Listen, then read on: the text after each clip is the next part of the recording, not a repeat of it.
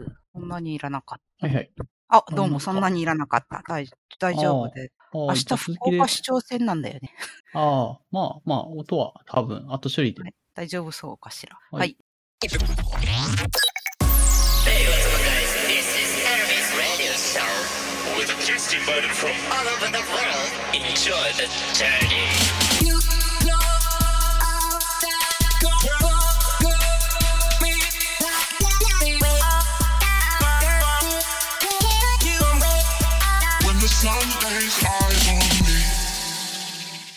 じゃあ小、間さんの回の後半は、なんか VTuber とかのそういう、はい意外なあれでしたね。意外な、振れ幅がすごい。振り幅がね、経済学士から VTuber、VTuber になる。ファン の話っていう、はい。まあこ、個人税っていう、なんだろう、VTuber って結構事務所とか、うん。そういうのに所んん属して箱で売ってるようなところもあるんだけども、ごまさんが好きなのは個人でやってる、具体的な、なんか、ポン、なんだっけ、ポンポコチャンネルっていう、ポンポーさんとピーナッツくんっていう二人の多分、うん兄弟、リアル兄弟が滋賀で、あの、コツコツ毎日動画を VTuber として出してる人たちが好きで見てますっていう話をしてました。VTuber やっぱ個人でするの大変なんでしょうね。V、V の部分とか。うーん、なかなか、なんか色出すの難しいから、あの箱で、この、これといえばこの人みたいな感じで売ったりするのかな。まあ、ポンポコさんとかは多分やるのが早かったから、ある程度ファンがついてるから、まあ個人でいいやってなったのかもしんないけど。VTube には全く疎くてあれなんだけども、どんな YouTuber とどういうとこがやっぱ魅力のあれがあるんでしょうかね。V の部分かなと。うーん、そうだな、難しいのかなか。うん。いや、そうですね。結局やっぱ喋りとかが面白いとかかうなん。っていう意味だと、言うほど芸能人と変わんないじゃないかっていうのがよくもなんか VTuber に対しての批判として出てくるんだけど、ごまさんは別に、う 批判される筋合いはないだろう。別に違わないからっつって。まあいいや。あ、はいはい。そう、そうだよね。別にね、うんあの、娯楽というか、うんエンターテインメントなので別に何を使ってもいいでしょっていうので、うん VTuber は一応姿とか顔とか、あの、は出さないっていうところぐらいで、それ以外は別にエンターテインメントとしてはね、別そこまで芸,、芸能界とやってることは違わないところもあるんじゃないのかなとは思うんです。このバーチャルの部分を作るのが大変だったりするのかなと思うけど、そういうわけ、でも、そういうないですねわけで事務所が多いってわけでもないんですね。うん、そうですねなんか。そういうので YouTube とかよりはなんかもっと、まあ YouTuber は演出して出てくればいいよの いいけれども、VTuber はそういうわけにはいかないからなんか大変なのかなと思ったけど、そういうわけでもないんですね。うん、うん。まあ、出始めの時は確かにあのアバター作るのになんか100何百万とかなんか100万円ぐらいかかるみたいな話もあったけど、最近はツールも多分充実してきて作ろうと思えば多分使えるのはパッと作れるんだとは思うんですけど、作ったからといって、それがはい跳ね、面白いかとか跳ねるかとかは結局のところ、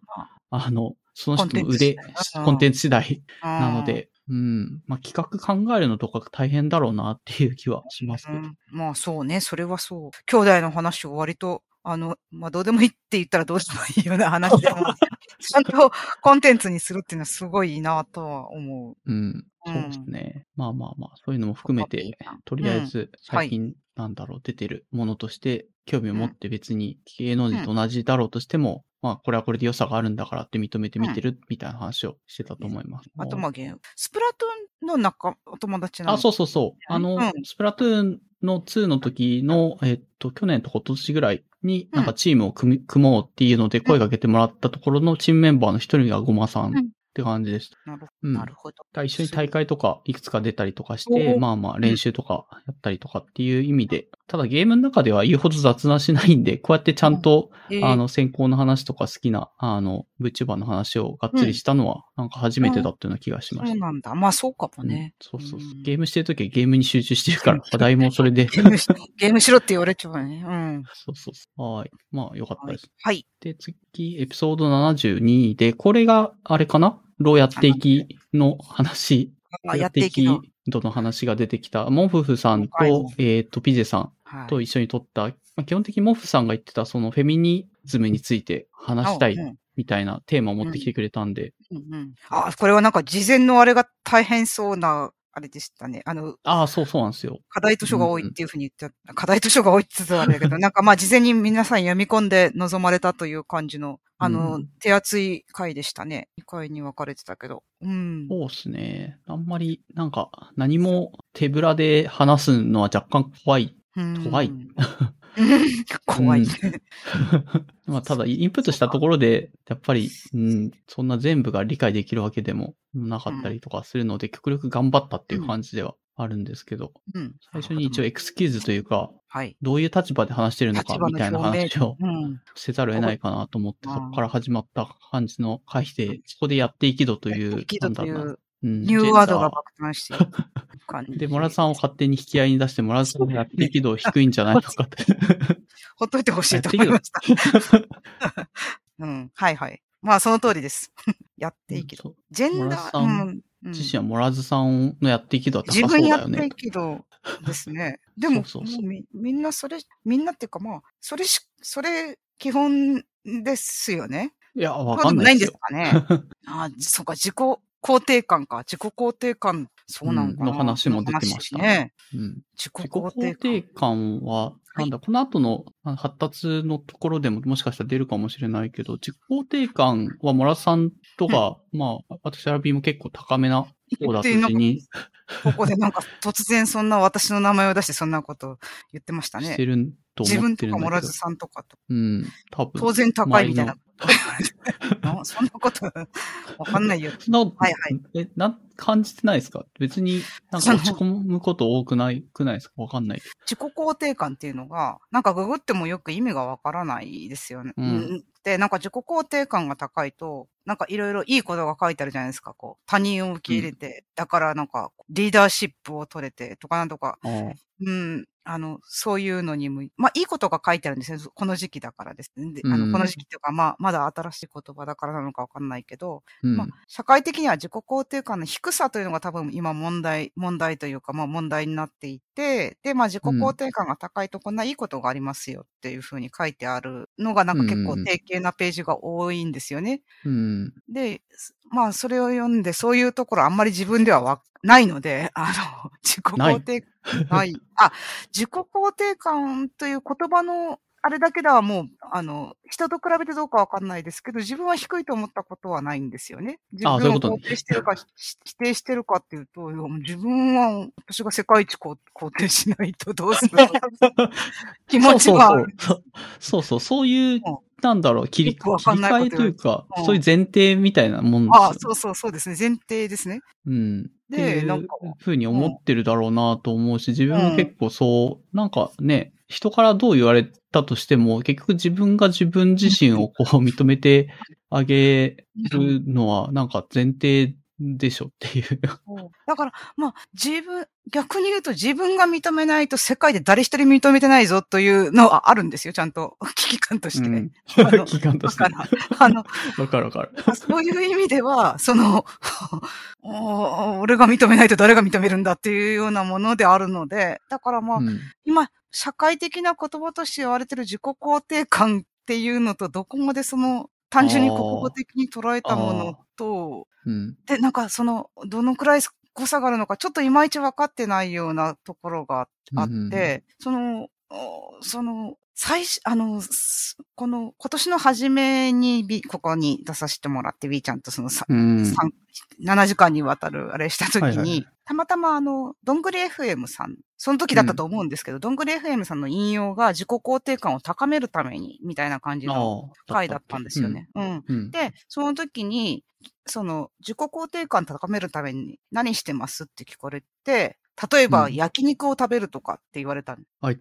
うんなるほど。うん、で、それで全く意味を見失ってしまって、自己肯定感を食べ高めるために、焼肉を食べる、たどういうことだろうというような、ちょっと瞬間かなりなんかわからなくなって、まあ、うん。いや、その時は多分、あの、その時は普通に多分、あの、いや、自己肯定感を高めるためにはやっぱ仕事するんじゃないですかね、みたいな感じのあ、ことに言ってた言ってた。ううんん。全然わけがわからないっていう気持ちにな なった、かなり見失ったんですよ。で、お多分同じ回で、うん。あの、全然違う話題で、えーうん。年の初め目標を決めるという話をお便りでいいただいたことがあって、うんどんな目標、まあ自分は、そ目標なかなか難しくなったんだけれども、というような話の流れから、うん。に V ちゃんが2年ぐらい前に、まあ、目標を定めるということもするんだけど、まあ、しないことを決めると。ああ、これをしないと。ねうん。で、それもいいんじゃないかという話の流れで、でもそ、私にとってはもうそれももうきついというようなことを言ったら、まあ B ちゃんが例えばまあ暴飲暴食をやめるとかはいいんじゃないかとかん、あの、うん。うん。役に立つし、いや、例えばそういうことだと、あの何？あの、単に悪い習慣をやめるとか、そういうことでいいんだというようなことを言ったんだけど、私は、あの、後で聞いたら暴飲暴食だって理由があると答えたんですね。あの、暴飲暴食をするときには、それなりに理由があるんだから、一概にやめろとはなかなかそんなことはって言ってるんですけど、これが、がまさに自己肯定感ではないかと思うわけですよ。あの、なるほど。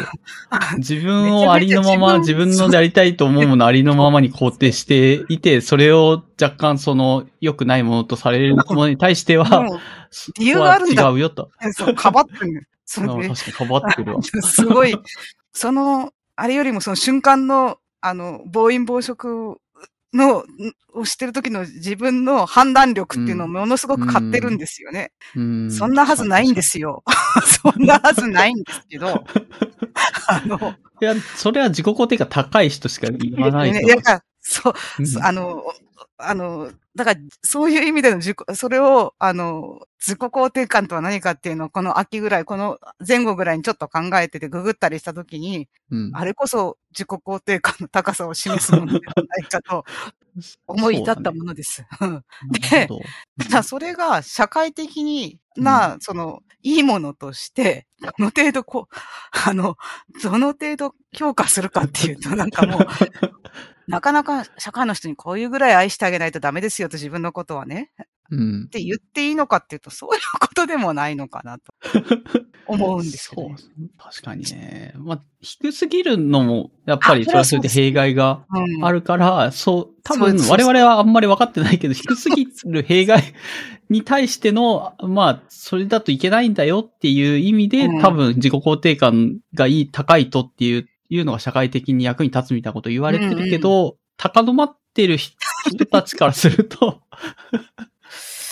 そうなんです。そんなにいいもんでもないよっていうのは、ね、暴飲暴食を、あの、ウェルカムというか、良いものと話してしまうぐらいな。う。うん。それは理由はあるよ、暴飲暴食んだってね。何にだって、銀行強盗にだって理由ありますよ。ね、あの、そういうことを話してるわけじゃないんだっていうのが、あの、うんで、しかもその自己肯定感が高い人っていうのは、基本的にですけれども、あの、うんうん根拠があるから高いんだろうと思われている。で、まあ B ちゃんとかも、まあ高くて当然だという人も、あいう、あれもあるんですよ。ただ私の場合、うんなぜ自分のじ自己肯定感が自分でこんなに高いのかよくわからない。根拠なき肯定感なんですよね。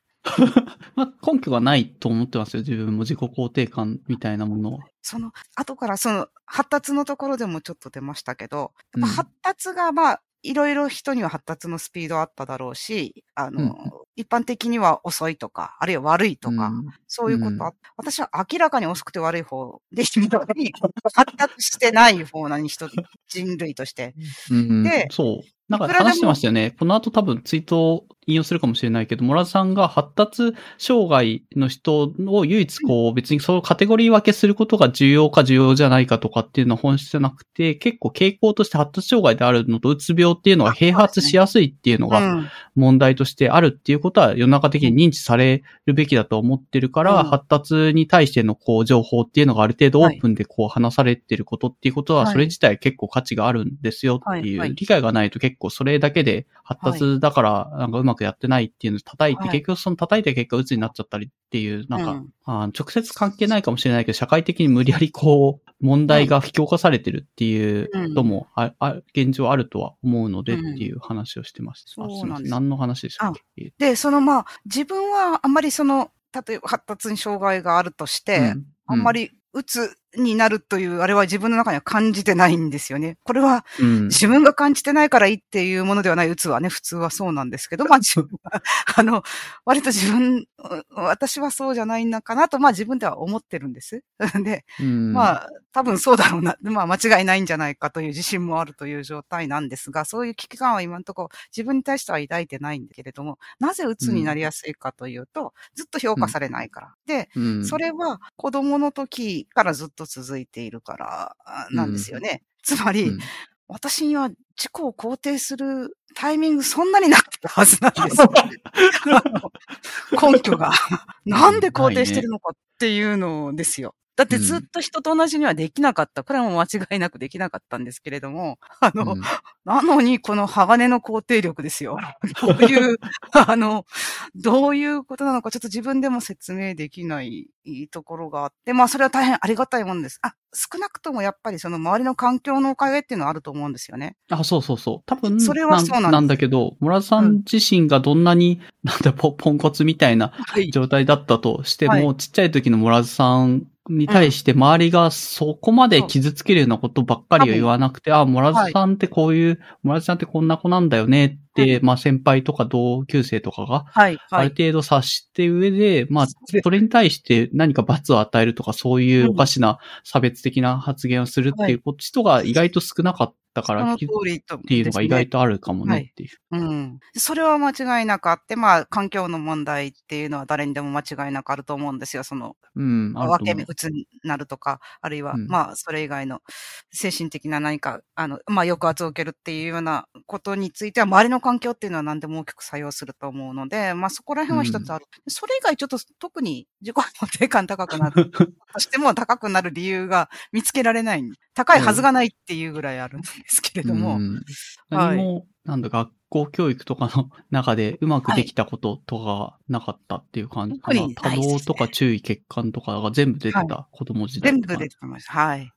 あまあ椅子には座ってられないし、みたいその話、あ、まあそうね。あのー、そうね。あのー、今、この、この回でもあったけど、今の診断、うんそう。今、今、このはいはい。あ、現在診断するときには、あの、決められた、えーっと、シートがあって、チェック、あの、えーっと、うん先生。ちなみに言うと、発達の回はこの回ではなくて、この回は一応、フェミニズムについて話す70、話エピソード72のモフさんの回を話してるつもりではあったけども、この後です多分出てくこる回。の後の宮内さんの回ですね。宮内さんとうん PJ さんの回でそういうあれがあった。で、この回ではやっていくのか。どうします？あ、そっか。じゃあ、先ちょっと、しましょうかそ、そっかあ。そうですね。ちょっと、ん？話すか ?72 をしますかあ、じゃなくて74に行きますかそうですね。まあちょっと、じゃあ、前後するけど、74を先に話しますか？こっちの方が結構、モラズさん的には刺さってるポイントがありそうだったし、まあ当事者的にも、あうん。コメントがしやすいのかなという気がまあしたので。そうです。74の宮内さ74ん。。うんはい。で、宮内さんも PJ さんも、まあ、ちゃん、ちゃんとというか、あの、えっと、先生、えっと、まあ、叱るべき。病院でね、叱るべきところで診断を受けているってことですね。断を受ける。で、現在その診断っていうのはちゃんとした、えっ、と、シートがあって、チェックポイントがあって、で、それを専門家の人がチェックしていったりしなかったりして、えー評価すると、結果を評価すると。で、はい。あの、B ちゃんのお友達の話にあった玄関に鍵を挿したまま出かけてしまう。そのまあまー鍵を置いたまま。友達じゃなくて、ポッドキャスト、他のポッドキャストで発達障害の検査を受けてきましたっていう、やってみたみたいなうんエピソードで、イメージキャストっていうところで話してたホストの人の話で、鍵を挿したまま、うんえっ、と、あの、家の外に出ちゃっ家族がいるのに鍵が挿したまま出てて、まあ結構迷惑をかけているので、お前は、あの、ADHD の検査を受けてききなさいって、まあ奥さんに言われて受けてきましたみたいな話をしてた。のを紹介しました。そうですね。そして、結局うん。ADHD ではなかった。ではなかったですね。うんねで、えっと、私も鍵を挿したまま外に出ることはよくあります。置いてままで。あの、ある、もう鍵も落とすしね。まあ、鍵は今、ひうんもう繋いでいるので、多分、カバンごと置いてこない鍵大丈うん夫だ。そうそうそう。だんだんまとまってると大丈夫なんですよね。なんと。いるんですけれども、その、えーっと、そで、そういう繊細なテストがあると、おあるんですけれども、私が受けた時、もう随分前なんですけれども、うん何年前かわからないぐらい前なんですけれども、まあ私は、えっと、心療内科に行って、まあ、そうですねって言われたというだけなんですね。あ、そうだ、ADHD 受けてないんだ。そう典型ですねって言われて、ただかなりその時、前で今と治療法、治療法というのかな、投薬の種類も、投薬されたものも随分違うんですよね。とあうんの、処方された薬も随分違う。この時か、うんドラッグの、ドラッグじゃないや、ごめんなさい。薬のうん種類も随分、これはこうなる。あそうですね。このエピソードラはこうなる74の後編で、コンサーターだとうん頭が、あの、こう、なんだ、目の照準が合うみたいなはい。感じの話をしてたりとか、インチュニブだと、あ、違うな、ストラテラだと周りがスンと静かになっる。うん。て、インチュニブはんノイズが多い中でちょっとこう、ノイズをこう無視する自分のちょっと強さみたいなのが出てくるみたいなことをピズさんが話してた。宮地さんもちょっと話してた感じ。で、その話を聞いて、まあ、薬も随分、あの、増えていいことだなと思って、まあ、そんな、こう、実感できるほど違いがわかるっていうのはやっぱすごいなってうんいう。ふうに思ったんですけれども、私が、え、私がもらってたのは、こあの、まあ、コンサータっていう薬が結構、えーっと、まあ、なんだろうな、強、強いというかな、あの、最近、ちょっと処方にも制限が出てきて、まあ、あ先生によっては。うんは。い。あの、まあ、自分はもう処方しないことにしたというようなことを言われる先生もいらっしゃるような話もしてありました。あの、先生に、そのコンサータ処方する、う登録が必要になったというような話を確かしてあったと思うんですよね。うん、聞きましたで、よ。まあ、うん。で、まあ、考え方によってもコンサータっていう選択肢を全くなくす先生もいらっしゃるんだうん。というようなことを言ってあったと思うんですけど、私が処方されてたのはですね、現在、ADHD には処方されないコンサータと同じ、うんあの、成分なんですけれども、うん。コンサータっていうのは同じそのメチルフェニデートっていうもものが入っている薬のんメチルフェニデート除法薬っていう薬なんだと思う、ななんだと聞いてるんですね。うん、うん、うんで、メチルフェニデで、私が処方を受けてたのはリタリンという薬だったんですね。ああ、なんか聞いたことあるな、リタリ。ははで、リタリンっていうのはメチルフェニデートなんです。除法薬ではなくて。で。違いは、えっ、と、コンサータの方が、メチルフェニデートっていう物質が、除法、除、なんていうのかな。徐々に放出される設計をされている薬なんあですね。あ、リタリンはじゃあ一気にバッて感じるのか。ガッてくる。で、えーっと、当時ですね、これしかなかった。リタリンしかなかった。ただですね、ちょっと、もう、で、私自体な、えーっと、1年とか、なんかまあ、とにかくずっと処方を受けていた、最大量の処方を受けていたんですけど、何しろよ。うん月1で病院に行くっていうのがもう厳しいんですよ、私のようなものにとっては。決まった時間にそこにいるといううんのがもう、しかももうなんか知らないけど、病院に行って、は診察を受けて、薬をもらうためにそこに行くというのが、もう厳しいんですよね。ただ、うんリタリン自体はとてもよく、あの、効果を実感できていて、それでまあ1年持ったなっていうところはあるんですけれども、ああ、なるほど。飲めばやっぱり、なんか照準が合うような感じの。そうですね。めちゃめちゃ合うし、全然別人のよう、もう超人のようなんですね。ただ、うん問題があるとすれば、その、除法薬のように、えーっと、徐々に効かないので、うんえーまあ、3時間とか4時間とかっていうので終わるんですよね。うんで、それを毎日飲めるかっていうと、毎日飲んでは、飲める、えっと、私の、私は最大量処方されてたんですけれども、毎日飲めるほどの量ではなかったので、えっと、そこにな結構まあ生活に楽さが生まれるような感じあるんですよね。で、できる、じ、できる時間がちょっとある。週に何時間かある。十何時間、二十何時間、どのくらいだったかなちょっと覚えてないですけれども。ああ、宮地さんもそんな話してましたね。飲んでしばらくはできるけど、のうんある程度切れてきたらプスプスプスみたいな感じで、こう、空気が抜けちゃうような感覚がある。多分、肉体的にも結構疲れるんですよね。という、もしかしてテンションの差で、やっぱ疲れるのかもしれないんですけど、ちょっとまうんあ高揚するような気分もするし、まあ自分も嬉しいんですよ、できるからね。うん。で、まあその落差の問題っていうのもああったし、その、その薬をもらうのに、どうせ薬をくれるんだから、毎月家まで届けてくれたらいいのにと いうような気持ちもあって、まあ、徐々に足が遠のいていって、現在に至るわけですけれども、うんこのリタリンの処方、リタリンから私が離れたすぐ後ぐらいだと思うんですけれども、リタリンという薬でちょっとした事件が起こって、結局このリタリンにはちょっと依存性があるんじゃないかということになって、うん。少なくとも ADHD の処方には一回止まったんですよね。ADHD で処方されることは止まった。で、その後うん正式に ADHD に、にへのうん効果、まあ、効能として ADHD を消したんですよね、この製薬会社が。うん。うん。えーで、その後コンサータっていうその、まあ、ちょっとずつ、うん。うその、すもっと繊細なけあの、うん設計をされた薬が出てきて、で、まあ、現在ではこんな風にインチュニブとかストラテラとかっていうようないろんな薬でいろんな方面から、えー行動を少しずつ良くしていこうっていうなんかことになってるんだと思うんですけれども、うん。この ADHD がそういう突発的な事件で亡くなる、まあ、その ADHD、あ、リタリンが ADHD の患者に処方されなくなって、コンサータが出るまで空白の期間が結構長くあって、その間 ADHD の患者さんっていうのはわかんないですけど、薬なしで行かなくちゃいけない時期がかなりあったんだろうと思うんですね。あのうん大変ですね。大変ですね。まあ私がこんな風にこう、自然に離脱したので、あんまりその大変ですねっていうのが伝わりにくいと思うんですけど、だからあんまりなんかその、大変、あの、あれなんですけど、あんまりなんていうかな、うん。あの、大変さが伝わらないと申し訳ないなと思うんですけれども。うん。うん。で、まあ、このエピソード74は、なんかそう、そういう離脱っていうよりかは、ちゃんと、まあ、薬と病院にも通って、あの、自分の、なんだろう、発達の症状と向き合って、まあ、うんどういうふうに、まあ、働いたりとか、そういう、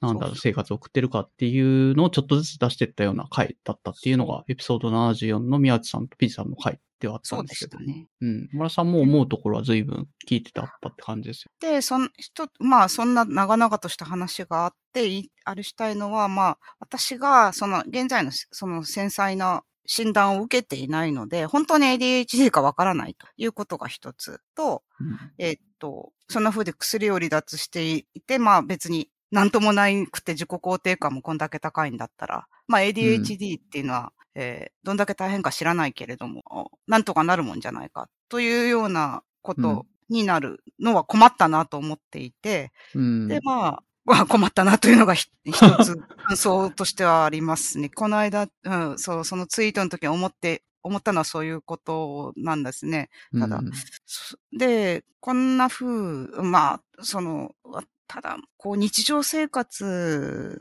で、あんまり、この回でも、あるいは B ちゃんの話からでも、あんまり、そういう話出なかったんですけど、私が一番人生の中で生きづらかった時期っていうのは、小学生か中学生、幼稚園、小学校、うん中学校、そこら辺が一番生きづらくて、うん。で、だんだん例えば、えーっと、科学が発達したり、えーっと、お金が、自分の自由になるお金があったりして、いろんなことで、まあ、小学校の時に無理だったことが、だんだん解決する、金の、金の力とかで解決できるようになる。わかるわかる。うん。そういうので、まあ、なんとなく、長い時間をかけて受容してきた、適用してきたのかもしれない。そういうことなんですよね。あそういうことがあって、まあ、現在に至るわけですけれども、うん。だからまあ、あまりその同じ ADHD としてっていうのをどれだけ発言しするべきなのかっていうのがちょっとよくわからないのですけど、まあ言い言いましたけどね、随分ね。発 今まで随分 発言してきましたけれども、まあ、なかなか自分が何、何を言ってもというか、あの、まあそうですね、ダメなところを言ってもなかなか 伝わら、伝わ、伝わらないというか、あ伝わるんでしょうけれども、伝わっても誤解されるのかなということあをあ、なんか今はうまくやれてるんだよね。じゃあ大丈夫でしょ？そうみたいなことを言われかねない。い。やいや、そう大丈夫じゃあ、どんだけ大変だったと思ってんの？みたいなのが前提として本当はあるんだけどっていう。まあ忘れちゃってるのもあると思いますよ。その苦労とかそういうちょっとずつ変えてった努力みたいな。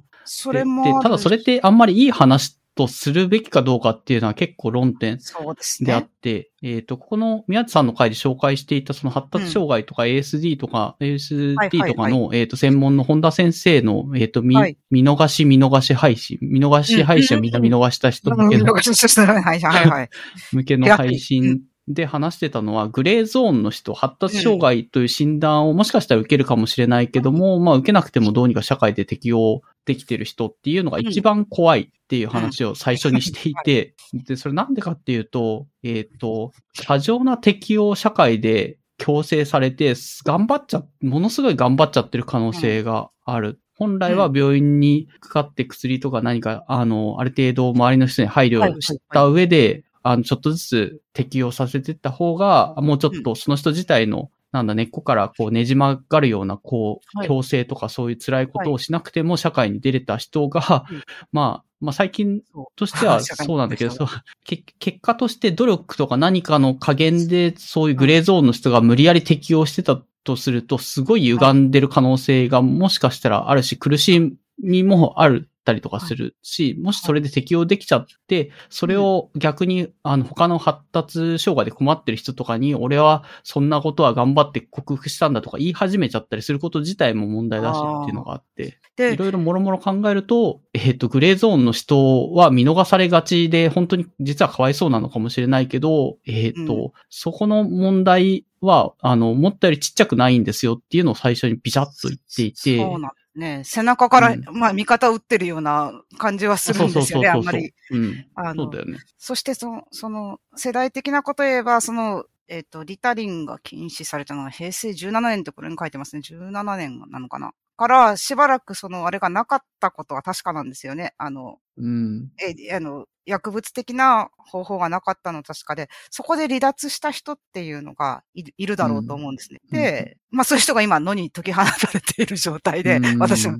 で、まあその人たちも何とかしてきた うん。っていうのはある世代なんですね。ちょっと今頃偉くなってるかもしれないぐらいの世代ですね。うん。で、そういう人たちの声っていうのも今は無視できないぐらいの発言力を持って、えー今、世間にあったりするのかなと。結局なんとかなるんだよみたいな感じで成功体験みたいに話すことあるんだろうと思ったりもして、まあ味方、後ろ、何を言っても後ろから味方を打ってるような感じになるのかなと。そもそも味方なのかなっていうのもありますしね。うん、まあ、まあ、でこれから、うあの、なんだ、わあの、新しく社会に入る人と、まあ、若い人とに対して、より生きやすいかどうか、自分たちと同じ苦労を下の世代に背負わせるかどうかっていうので、自分が頑張ったんだからっていうと、結局背負わせることになっちゃうと思うんですよね。って考えると、下手に、うんなんか何かしらで頑張って克服して社会に適応して、まあ、もし、うん例えばなんか偉くなったりとかしちゃったとしても、はい決してそういう障害は大したことないんだよなんていうのは言わない、言っちゃダメなんだとは思ってはいるんですけどね。で、そう。で、解、解決ししてます。してるよ、しかもしてるように見えると思うんですね。まあ、実際知ってると言ってもいいん、まあ、どうだろうな。あんまり、まあ言わない方がいいのかな。その、いやなんか自分もでもこの回の時話聞きながら、かなり自分グレーゾーンの方に入っていて、いやでもなんかある程度こういうのでうまくいくような自分の強みになってるところもあるよみたいな話もしちゃってたから、あの、改めてでも宮内さんのその、本田先生の講演聞いてみて、ああ、完全に自分もグレーゾーンでそういう、なんか克服するみたいな立場で話しちゃってるけど、それは言うほど良くないなっていうのを、まあ認識したので今、若干そっち寄りの立場で話してるってだけで、うんこのエピソード話してる時は結構、まあ、なんか若干、後ろから打ってる感じの立場で話しているのが微妙だったかなちょっと反省してます。ああ、いえいえ。そんなことはあなかったと思うけれども。で、私が診断、診断を受けたというか、その病院に行っていた頃、えっと、日本、ADHD 日本語では、あまあ、多動性注意欠陥障害っていうような言い方をしてたんですよね。で、うんえっと、多動性と衝動性があるとうんいうようなことが、まあ、言ってたんですけれども、えっと、この間、あの、PJ さんの、えっと、ブログでもちょっと触れられてたんですけれども、実はその、この中には、動かないタイプの人っていうのがいるんですよね。でまあ、それは女女の子に多いと思われていた。で、多動性とか、例えば授業中にうろうろするとか、それも私あったんですけれども、多動性とか衝動性とかっていうようなことは、男児に多いと。まあ、いかにもな感じはしますよね。と、まあうん、思われていたと。で、だんだんまあそうじゃないんじゃないかっていうふうに今なってるのかもしれないですけれども、まあ、AD と HD、まあ、で、どっちが優勢であるっていうような言い方をするのですね。で、当時、まあ、日本語訳というか、まあ、多動性注意欠陥障害です。というようなことを言われて、まあ、はあ、そうですかということなんですけど、その、うん。言われていたのは、あ私の場合、まあ当時先生がおっしゃったのは、私の場合は、ここのあれには多動性ついているけれども、あなたの場合はうん。多動性だけでは、あ、多動性だけではないとか、多動性もあるけど、うん。え動かない方の、えー注意欠陥障害、えーまあ欠陥障害というか、注意欠如うんですね、今で言う。注意欠如、多動性。で、一見動かないように見えるんだと。そのすごく能動的なことをしない。なんかしなくちゃいけないことが目の前にあるのに、うん全然動こうとしないっていう特性の方があるように見えるんだけれども、実は多動も強いというようなことを言われて。で、その、動かないことも多動も、そのなんで症状面についてるかというと、その危険だからついているので、えーあなたの場合は油断せずに、動か、あの、衝動性があることと、自分の行動の中に衝動性があることと、あの、動かないというか、その危険が迫ってもじっとししているようなところがあると、あるようなところがあるので、えーうんまあ、事故に気をつけるみたいな感じのことをを 言われましたね。その、症状名に惑わされるなみたいな感じの。だかあーでらまあも、すごい理にかなってるんじゃないですかね。勝手に症状をつけて、そっちのラベル貼って、こっちだけいいとかっていうのやりがちだけど、先生はもうちょっと実像、そんなに綺麗に分かれるもんでもなくて、両方並立、実は並立するんだってのは知って、知った上で、かなり実用的な、事故に気をつけろっていう、事故に気をつけろと。動く、実用的なアドバイスを。私の場合は、動かないことによっても、動くことによっても、事故に遭うというような、うんあの、ことを言われて、へーって親と二人で、へーってなって、えーで、あの、そう、特徴としては、多動であることと動かないことですっていうようなことですね。衝動性があることと動かないことで、えー喧嘩をしないでくださいとかそういうこと。今でも飲み屋とかで知らない人と喧嘩することとかあるんですよ。そうね。そう。あの、そう、そうから、だから、殴り合いとか幸いしないですからいいですけれど、いや、良くないんですけど、そういうことで確かに死ぬことあるだろうなって後になって思うことはあるので、あの、知り合いとは喧嘩しないんですけれど、あ、知らん人と。はい、知らない人と。なんだお前。うん、まあ、私からふっかけることはないと信じたいんですけれども、ああ、あのそっか。あの、結構、柄の悪い飲み屋がある。九州だから。九州、福岡ね、あるのかな、うんどうかな。だからなんか、そう、なんか店員さんとかに、なんかこう、クレームとかつけてる人とかがいると、なんか横から口を出したりするんですよ。だから、そういう、こんなに日頃ぼんやりとしてる人間なのに、なんかそういうなんか後先を考えないようなところも確かにある、あるんですよね。まあ、あの、なので、事故には気をつけようと思います。事故とか事件には気をつけようと思いました。あまり人を挑発したりしないようにしようと思いました。うんうんうん。まあ、それも、なんだ、多動とか衝動の現れの一つとして現出てるって感じ特にお飲んでたりするとそういうことあるのかもしれないですね。強く出るっていうのはあるのかもしれないですねうん。わかんないですけど。ね。この回でもいいなと思ったのは、その発達のエピソードもそうだけど、えっ、と、あ、そうか、まあ、発達のエピソード、なんだろうな、一個一個、ああ、それもしかしたら自分もあるかもっていうのが出ているし、はいなあと、どうですかね。例えば掃除ができないとかっていうのが出る人も出てない人もいたりとかしして、結構言うほどそんな確一的なもんでも。ないし、薬の効き方も全然同じじゃない。眠くなっちゃう人もいれば、全然自分が強くなってる感じるっていう話もしてたりとかして。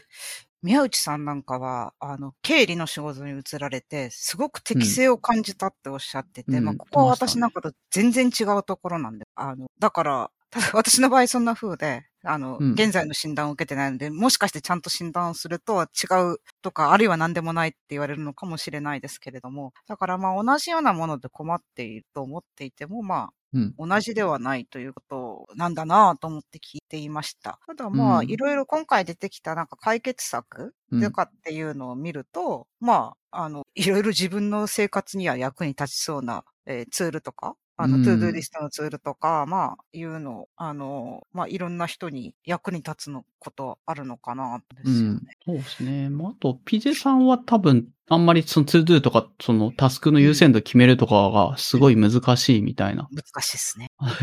小村さんはそこはわかる感じなんですか、うんまた昨日、あ、昨日というか、直近の配信、あの回で、また飛びますけど、PGS、うん PGS の配信の中で、注意の貼り付きっていうのを最初の方で話されてたんで、うん。あれこそね、 to do 並べられないということなんだろうと思うんですよ。あの。優先順位がどうしても高くなってしまうんですね。その、優先順位が高くないものなのに。うんうん。っていうところなんかはそういうことなのかなと思って聞いてましたね。うんああいうの本当よく困るんですよ。あ困ってる。困ってんだ。困っいや、困るんだけど、解決できないかって解決できるんですよね。あの、あだから解決、うん、解決。もう、心の思うままに仕事を後回しにしてすればいいんですよ。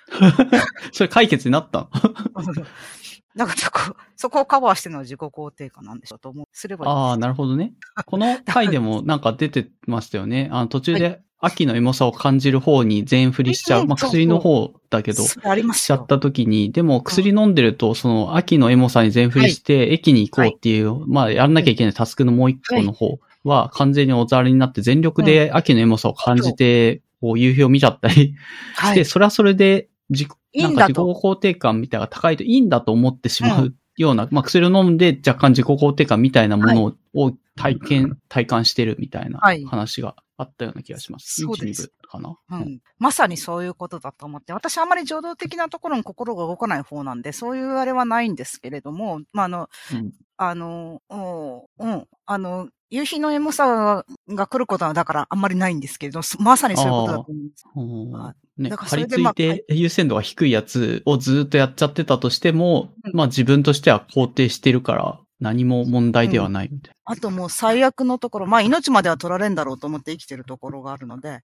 クビになるかもしれんけど、命までは取られるんだろう。あだからそうなんです。これを聞いてて思ったのは、例えば、えーっと、もう何しろ PJ さんとか宮内さんとかと登る山が違っているという、その、ことなんですよね。だから私が一見その、そういうことを全部解決してるとしても、な。普通の人から見たら、やっぱり人生の達成度みたいなものっていう、できたかもしれないことっていうのを、どのくらい、あの、放棄してるかっていうと、うん。やっぱかなりのものを放棄してるんだろうと思うんですよね。うん。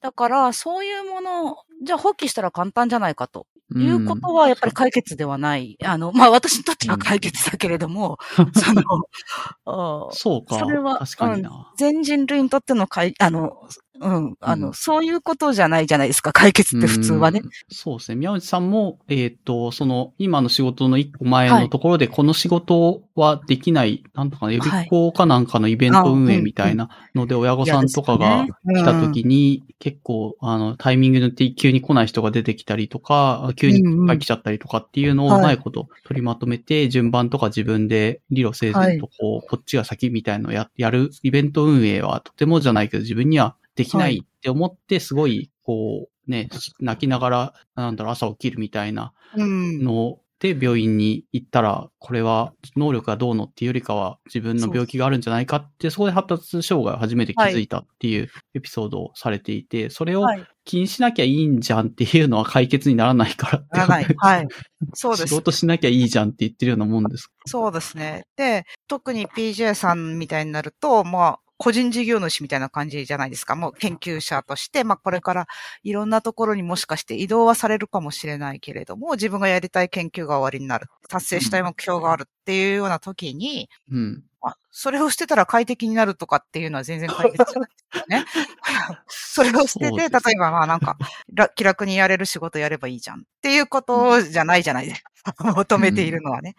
で、それは人として当然と思うんですよね。で、仕事に限らずですよ。たもう、これから、えっと例えば好きな人と同居して、共同で家事をしていきましょう。こで、共同で子供を育てていきましょう。あるいはまあ、共同で何か仕事をしましょうとかっていう時に、私生活だろうが、あの、公的な生活だろうが、そういう、うその、特に好きな人とかっていう、個人的に思い出がある人と何かをしようって言ってる時に、あの、それがまあ、いわゆる人並みにできないっていう、っていうのは、大変人生の根幹に関わる問題になってくるだろうと思うんですよね。うん、まあまあ。諦めればいいとかそね。それ、それで切られるっていうのも出てきちゃったりしますからね。うんそもそも。そう。だから、好きな人だったらこうもしてやりたい、ああもしてやりたいとか、まあ、まあ、なんだろうな、力、まあ共同で、ち同じ自分がやるべきところは、まあ少なくともちゃんとやりたいじゃないですか。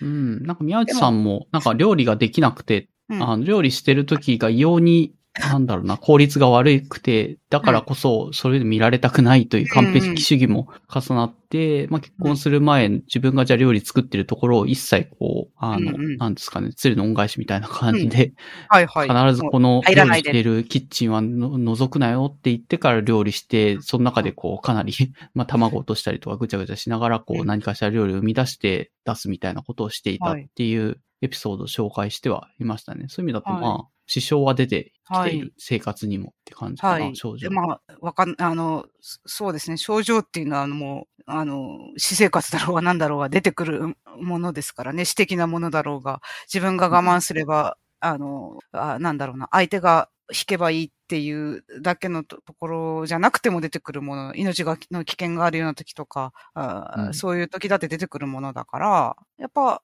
あの、そうなんですよ。あの、最悪、あの、人生を諦めたり、命を諦めたりするようなことが、になるかもしれないわけですから、それはね、うん。まあそう考えると結構なハードルが、まあ目指す山によっては、それを諦めなきゃいけないみたいなぐらいの大きな障害になり得てるので、そういうものに対してどう対処していくのかっていうのを、はまあ自分の力だけで解決できない場合もあるし、まあ世の中がとか周りの雰囲気が変わってくればもしかしたら解決できるようになるところもあったりうん。するのでっていう感じかな。そういうので、まあこういうのをある程度アウトプットしていくのは、まあ有意義なんじゃないかっていう、モラさんのコメント、感想に続いていく感じなのかな。は有意義と思いますね。とやっぱ言葉にするってすごいエネルギーだと思うんですけれどもね、私なんかはそれこそもうの低い山に登っているので言葉にしないという感じでもあるんですけれども、何しろうん大変なことと思いますよ。まあそっか。なんかそれは確かにこのエピソードであんまり登ってる山が違うって話はできてなかったような気がしますね。確かに。うん PJ さんとか宮地さんが目指してるはい山。と我々が目指してる山の高さ。どうかどうか知らないけど。今 B ちゃんちゃんと高い山に登ってるの。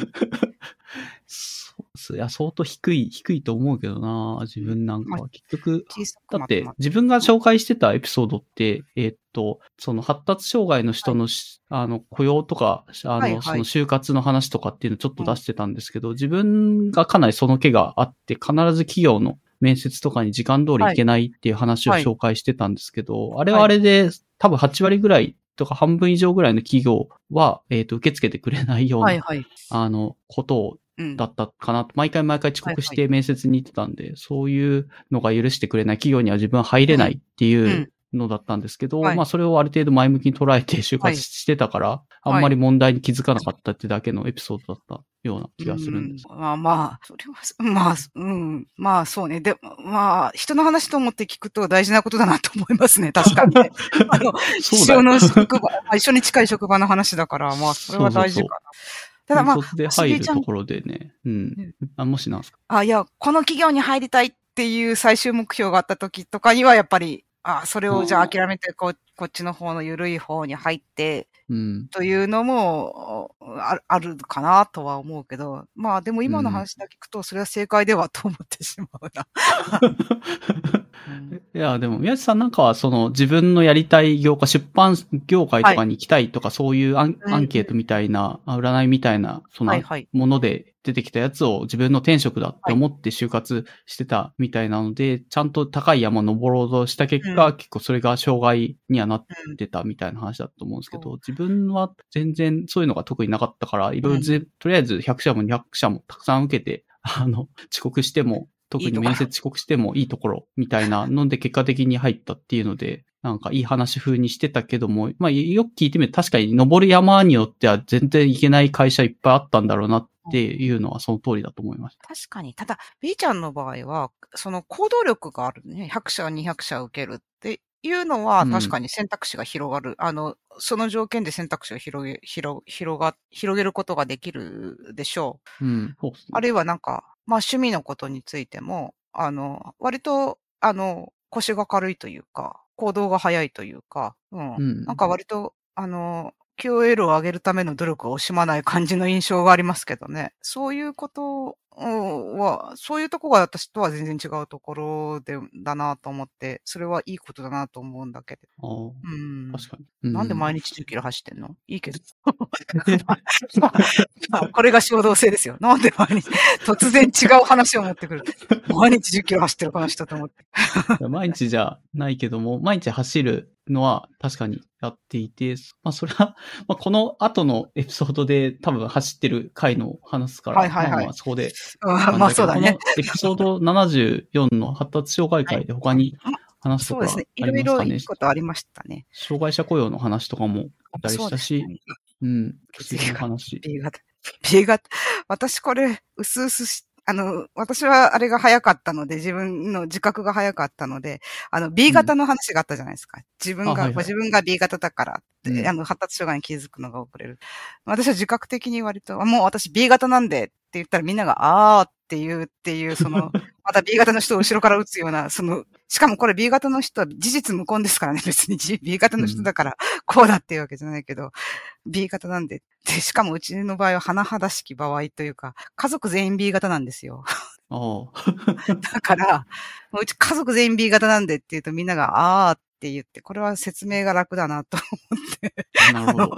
長年対応してきたという、あの、あれがあありましたね。でも、ああ、で結構 B 型をなんかか傘、傘というかそういう盾みたいな感じに使ってそうそう 世の中を渡ってきていたっていうので、宮地さんは占いがあったせいで発達に気づくのが遅れたって話はしてたけど、村田さんは B 型という占いのおかげでいろいろ助かってたっていう話。かってくるのかな。これは、あの、うん遠回しには、あの、宮内さんを、をそう、事実から遠ざけていたせいな、になるのではと思うんですよね。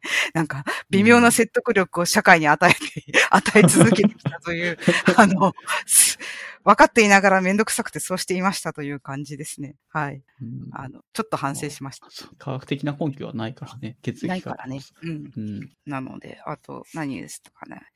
おー検体の話とかね、すごいありましたね。ああ、そうですね。あの死んだらどうしたいっていうのをお便りで、検体の話を出した。そういうのがあるんそういう手続き、あこういう手続きがあってそうなるんだなっていうのが、うん視点でしたね。あと、舞城大太郎さん、私も好きなんですよ。うん舞城大太郎さんの話とかありますね。はい。あ、そうですね。村さんも、なんか、随分読んでそうな、この本だったらいける、アシュラガールで挫折したんだったら、こっちの方だったらいけるんじゃない？か。熊の場所いいいですよ。熊の場所っていう本があるんですよ。うん。ああ私ね、さい実は最近全然追ってないんですよ。最近私、小説というものをほもう全然読まなくなったので、うんあの、ただこのバズったツイートも私も見て、えっと、うん。あの、うん。ああ、久しぶり、前以上やっとるなというような感じで見て、ああ、相変わらずあ素晴らしいなと思いながら見てもね、やっぱり、熊の場所2006年だから結構古い、この初期のそうです。もう初期の初期で、えっと、この人もともとですね、ミス、あの、ちょっとおっしゃってましたけど、ミステリー系のショーの出身の方なんですよね。舞城太郎さんっていう方。あの、宮内さんもちょっとおっしゃったけれども、あ宮内さんはなんてあ、森博のさんのファンだっておっしゃってたかな。それで、その、うん同じショーの、えっと、出身者を追っていて、その中に舞城太郎がいたというようなこと。で、えっと。うん。ミステリー的なものを書いてたんですけれども、そのすごく評価が高くて、3作目ぐらいのところを出したところだったと思うんですけれども、突然ですね、えっ、と、同じ講談社の、このデビューしたミステリー系のショーとか雑誌っていうのはメフィストっていう雑誌なんですけれども、すうんミステリー系の中でもかなり柔らかい方のショーだったんですよね。うんあ、の、柔らかい。エンターテインメント的な。あ、エンタメうん。の方か。はい。で、突然ですね、あの、まあ、そこですごく評価が高くて、えー読者の評価が高くて、で、うん突然、多分3作目が終わった後ぐらいか、まあ、割と初期の方に、突然同じ講談社から出てる、群像っていうガチガチの純文学の方に、うん。その短編を出したんですよね。突然出したっていうか、まあ編集者がもちろん、あの、あれして、今度、あの、前城太郎がそっちに寄稿しますというようなことうん。で、まあ、いけると思ったんですよね。あ思ったんでしょう。うん。当然、読者の方もなるほどと思ったところあったと思いますけれども、煙か土か食い物の後それメフィスト賞受賞の最初の作品らしいあ。煙感のやつ。あ、煙か土か食い物が2004年ですさった。もうひ、あれじゃなかったっけ？あ、まあ、そうですね。ここ同じ、三部作、三作ぐらい同じ主人公のがちょっと続いて、うん。そうですね。煙か土か食い物があって、まあ、はい。んあ、えっ、と、途中で純文学寄りな方に舵切ったってで、その、話をしてます。舵切ったのが、その熊の場所っていう、舵を切ったかどうか知りませんけど。えで、多分、えっと、その一番、なんていうのかな、おしとやかだろうと思うんですね。おとなしめだろうとうん。舞城太郎の中でもおとなしめだろうと思うんですね。あの、うんやっぱり緊張もしてたでしょうし、だからすごくん。主題もはっきりしてて、えっと、あの、読みやすいんじゃないかなと私なんかは思います。うーん。短編ですし、確かに馴染みやすいかも。うん、100枚程度。あいや、もうちょっとあるのかな？えーっと、割と短めの短編です。短編の中でも短めと思いますね。なので、まあ、こういうのが入りやすいと思います。はいあの、入りやすいし、あの、良さがあるんです。舞城太郎の良さ。特に初期の良さっていうのが、あの、うん全然ないわけじゃない、スカスカなわけじゃなくて、良さがギュッて入ってて、えーしかもちょっとおしとやかなので入りやすいかなというふうに思いますね、熊の場所。舞城太郎はなんかこの、擬音が独特だったりとか、はい結構その、すごい、なんだろうな、テンポ感みたいなので、はいはい宮内さんは評価してるって話をされてたんですけど、村田さんもそこら辺は同意って感じそうでですすね。そう思います。あの、ああ。テンポっていうのはこのバズったツイートでも確認できるのかなと思うんです。どうですかね？あの、うん。あの、いや、できます、で畳みか畳みかけるようなもの、やっぱありますよね。うん。何年経っても、うんあー素晴らしいなと思いますね。うん。なるほど。まあ最近はなんかもうちょっといろいろエンタメに振ってたりもするので、なんか手広くやってるよみたいな話はしたので、まあまあ結構全部学寄りの方が自分は多分入りやすそうだから、熊の場所いいなと思って今聞いてます。あの、はい、ぜひ、あの、これで本当芥川取ってくれたら、芥川賞っていうのは割と、あの、おこれは、えーと候補に入るときに、もし受賞したら、えー辞退しないことと、えー必ず記者会見出ることっていうのが、なんか条件らしいんですよね。なので、あ、候補に入ったということは、えーもし受賞したら顔を出すつもりなんだと思って、かなり、あの、期待したんですけれども、顔を出すというか、うん。まあ、うん覆面作家ですので、彼彼は。彼かどうかあそうなんだはい。ええうんなので、あやっぱ、あそういうつもりなんだと思ってかなり期待したんですけれども、残念でしたね。石原慎太郎が。あ、言ってましたね。石原慎太郎に散々、ねあの、なんだこれはって最初のやつ言われて、うんそれで雑してしまったと。うん。そうなんまあ選ばれななかった。うんそう。まあで宮津さん的には村上春樹ぐらいななんか大作家になるのを未だに期待はしてるけどっていう、まあそういう世界線に行きたかったみたいな話をしてましまあ、まあ、うん。私、村上春樹の良さがよく分かってないので、た。ああ、なるほど。村さん的には、いや、その世の中的に多分村上春樹がいいってあ言ってるわけじゃなくて、世の中の認知度合い的に、そうそうそう、うんなんか小説家といえばとか、そのうんノーベル文文学賞を取る作家として必ず出てくるぐらいな感じに舞城さんがなってほしいっていう、まあそういう意図で言ってたのかなと思います。まあ、あれを国民のがかなりみんな好きだっていう世界はちょっと怖いかなと思うんですけれども、ま あそうですね。激しさってのはありますからね。でもまあ、世の中激しさを求める読者ばっかりじゃないから、まあそれで、確 っていうのはあるかもしれないけど、まあ、うんそうですね。わかりますよ。すごくわかります。あの、まあファンなんでってうんことか。、そうです、そうです。あの、もっともっと評価されてもいいと思いますね。うん。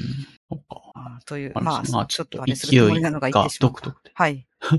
まあそれと、あと家計の透明化みたいな話とかで、えっ、と、家で複式簿記つけてるよっていう、まあ、コモリンさんの回とかでも同じような話はそうでしたねあった。けども、コモリンまあ、さんが宮内さんは宮内さんで、うん。コモリンさんは現役の会計士の立場から絶対にこんなこと他にしてるやついないだろうって言ってあったけど、やっぱりいらっしゃるもんなんですね。すごい 大変だろうと思って私も聞いてたんですけれども。うん。まあまあ、カスタマイズはあるのかなっていう、あの、原価償却はそこは面倒だからやってないとかって言ってたし、まあまあ、そこは多分、ラインを定めてうん。やってるんだろうなって感じでした。でももううんざりしますね、福祉、もう福祉決めて。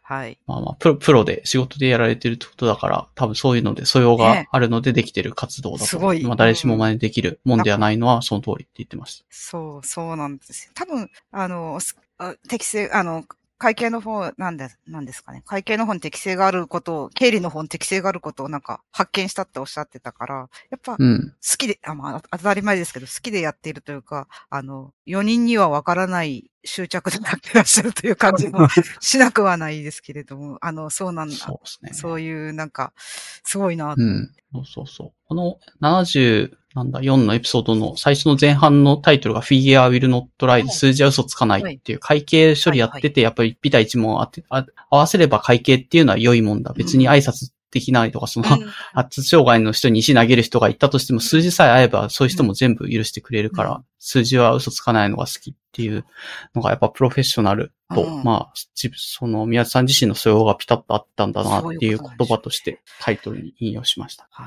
私も職場で複式武器を、あの、仕事でつけるんですけれども、数字は嘘つかないんですけど、私が嘘ついてるんですよね。全然自分のことが信用できん。もうそして私が苦しむのはどうしても私のせいなんですね。私が書いて、書いたっていうか打ち込んだものが間違って、うん合計が合わない。絶対に合わない。一回じゃ合わないんですよね。うん。あだから私はあれなんダメなんですけれども。あの、はい。まあ、それでも別に村田さんは自己肯定感はゼロ、あなんか失われないから、はい。別にそういう失敗したとしても、村田さんの中で村田さん自身は別に、うん、高いわけで。それって、なんか、まあ、この話入る前にもちょっと話してた、このエピソードの話入る前にも言ってたような気がするけど、はい。小学校の時何があったんですか？小学校の時ってですよ。あの、今では解決が容易なことを求められるじゃないですか。例えば、えっ、と、時間割を、その、でいる、時間割を見て、その日必要な教科書とうん副読本とノートうん。で、ペンケースの中に、えっと、尖った鉛筆を入れて、カバンにしまって持っていくとかっていうのが、壊滅的にできなくて。全部入れてた、入れてやったと思って行ったら、ペンケースの中に何も入ってなかったとか、そういう感じなんですよ。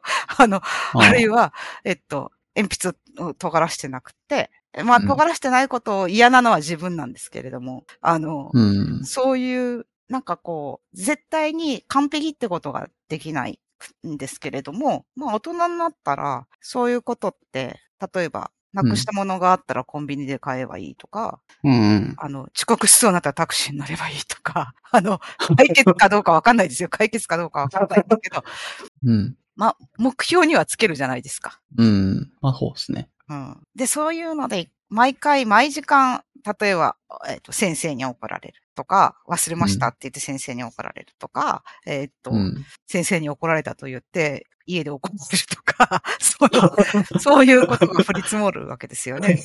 なんでできないのかなっていう感じ、うだったでしょう。あの、みん、ま、大人も。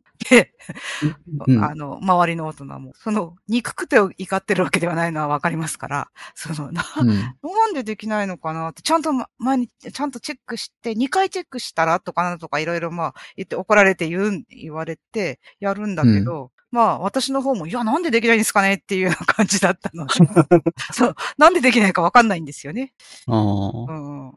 だからまあそ、その時がやっぱ一番生きづらかったんですけれども、まあ、いそういうのって今ないじゃないですか。その、私が教科書を忘れても困るのは私うん。だったりうん。とか、あの、鉛筆、毎日尖らせるのが大変だったらシャーペン使えばいいとか、ボールペン使えばいいとかあるじゃないですか。うん。はいはい。そういう、お弁当を忘れてきても、うん。その小学校時代の時は、うんでも普通に考えたら、なんか自分を罰しそうな感じ、なんだろう、じなん自分はなんてダメなやつなんだって思いそうじゃないですか。だから、根拠がないんですよ、私の自己肯定感。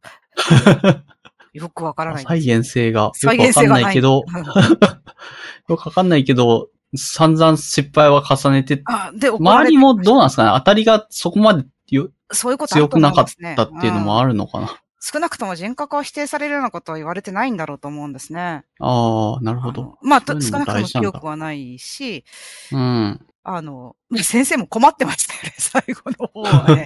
あの、なんで。ねまあ昔はなんかちょっとあったかもしれないけど、先生がそういうのでダメな子を叩くみたいなのもあったじゃないですかうん。多分そういうのも、まあ、たまたま校にもなかったみたいなのもあんのかな、うんそれで。そうですね。うちの学校はそうです。女子校だったのですよ、ずっと。だからまあ、うん、うん、うん。あの、原則そういうのがなかっなかったと思いますね。うん。まあ、いろんな要因があるんだろと思います。う。まあ、同じ、なんだろう、環境だったとしても自己肯定感低い人いるだろうしな。あいや、まあどうかな。不発的なも要素として、まあ環境が良かったっていうのはもう、これは絶対あると思いますね。で、それ誰にでも与えられるわけじゃないから、うん。っていうのはすようん。だから、あとまあ、その生きやすくなってからの時間が癒してくれたのかもしれません。ああ、これやっぱりで解決、できるじゃん、みたいな ところ。そう。ちっちゃい時は辛くてなんだこれはって思ってはいたけども、徐々に、ああ、全然大丈夫じゃんって、ちょっとずつなっていってったんだろ、うまあそう、うん。その結果、今、今の視点からすると、そんなに問題なくとか癒されて、はいあんまり忘れたりとかしてるって感じかなうことがある。。うん。あろうと思います、当然。うんはい。なので、うん、そうじゃない人も多くいるんだろう、当然、というふうにますね。うん。わかりました。ちなみにどうですか？この発達障害宮内さんのはいそういうのをお話してくれた、PJ さんのお話してくれたはいエピソード74は他には特になければ、そう、また元に。そうですね。もう、エピソード一個一個自体はもう、あるあるばっかりで楽しかったです。あの全体を通して。ははね、網棚に網棚に置いたらダメ。ちゃう。網棚ダメ。と思った時に、PJ さんもそんな風に言って、あ、網棚はダメですって PJ さんもおっしゃってて、面白かった。みんな心当たりあるんだ。そうそう。ダメ、絶対ダメなやつって。うん。そうそう。必ずやってるから楽しかった。まあそんな感じです。じゃあどうも長くなってしまったけど、うんなんだっけ。そして72ですね。失礼しました。そうだね。はい。どうやっていきの？モフさんの、まあ、フェミニズムとかはい。ジェンダーについて話す。ジェンダーっていうかフェミニズムかな？モフさん的に扱おうとしてたテーマ。なんか。あ。と、モフ持ちラジオの話もちょっはいはい。としていただいて、えええなんだかんだ、なんだ本当かわからないけども、一応、あの、このポッドキャスト RBFM をずいぶん。前にね。トリボールさんが出た回を、まあ、トリボールさんやっぱりいろんな界隈で人気者なので、あの、き初めて聞いて、あ、トリボーは生きてるんだ、みたいな。え大したんだみたいな感じですね。はいそ。うそうそう。そんな感じでびっくりして、あ、こういうコンテンツ、音声コンテンうツリリースするのは面白そうだなって言って、計画を多分何年の10、2020年の10月とかにうん立て始め、半年ぐらい準備時間をうん。数ヶ月かけて、で、1月からスタートしたっていうような感じの話をされてました。いいですよね。いや、ありがたいですね。ねえうん。やっぱそうやって影響、影響を与えるというのは、やっぱいい、素晴らしいことだと思いますね。ビーちゃんを元にしてな、まあ何人かポッドキャスターが生まれそうな気配がありますよね。やりたいっておっしゃうってんはい。そういう意味だと一番成功してるのもモフモチラジオ説あるけど、でもこれってモフモチラジオきっかけはトリボールだから実質トリボールだよなと思。まあいいんだけど。まあ、潜在的にやりたいって思ってる人、ムーミンさんとかもそうだったし、あの、イモせん、あの、うんイモさんと、イモ先生うん。芋弁か。はあはあうんそうですね。芋弁さん。ああ自分もしたいなと思わせるっていうのはいいことだと思いますね。うん。いやーいいですね。ぜひ、はいコ。ンテンツが増える分には結構、ポッドキャスト本当にがっつり聞いてるとすぐ、あ、今週も全部なくなっちゃったっていううん時は若干悲しいので、どんどんリリース、いろんな人がリリースしてってくれると嬉しいなとは思ってます。このジェンダーの会は結構深めに、うん。あの、されましたね。あの、ジェンダーの話って私もあんまり、なんか足を踏み入れるとなんか結構、ツイッターとかでもね、ちょっとジェンダーの話になって、ちょっと拡散したりすると、なんかもう、すごい人、遠いところから人がやってきて、なんか、うん。で、そなんか言って帰っていくんですよ。めんどくせえなっていうのが最初にあるんですよ。あまあ、で、ジェンダーってだけじゃなくて、これは一応フェミニズムのですね。会、女性の権利運動っていうのの、まあ、歴そうそうそう、歴史を後編で話していて、お便りにすごい鋭いお便りがいっぱい来ていて、うん。なんだったかな一番多分鋭いなと思ったのは、科学者は結構フェミニストの人たちに石投げがちっていう客観性を担保してないじゃないか、うんあんたたちの発言はっていうけども、なんだかんだ困ってる人って主観的にならざるを得ないというか、困ってる事実自体は主観なので、そこに客観性を求めるっていうこと自体が、まあ理不尽だよねっていううん話を、まあどう考えてますかみたいなうん。お便りが、まあ結構鋭、めちゃめちゃ鋭いなと思って。読んでました。ああいうのってむ難しいですよね。訴えかけるには、やっぱ、き客観だけでいいかっていうと、やっぱ主観が生きる場合っていうのはありますよね。あの、生きるっていうか、こう、聞くというか、あうんの、そうですね。で、そういうバランスっていうのは、やっぱ、かなり難しいなと思うのと、うんただ最終的に何らかを獲得しようと思ったら、やっぱり客観、あうんるいは政治的な中立性っていうような話があったけど、そうそうそういうものがあ最後まで残る、残るというか、まあ文章として残るみたいなもんことはそういうものなんですね。まあ、それで、うんそうであるべきだとも思います。だから、うん。まあ難しい。当事者が苦しんでる状況で全部、それ全部、本当にこの前のむピゼさんが説明責任が重すぎるっていう、被害者側が、うん。まさにそんなないことだとは思うんですけどね。フェミニストで差別を受けている人が客観性がないって叩かれ方すると、じゃあ客観性を担保するところまでその人が全部説明し,、しなきゃいけないんですかっていう。そんな、そう、まあ、まあ、超、すごい人ならそこまで含めてやってる人もいるんだとは思うけど、誰しもそんなことできるわけではないっていうのも、まあその通りなのでっていうので、まあ理不尽だよな。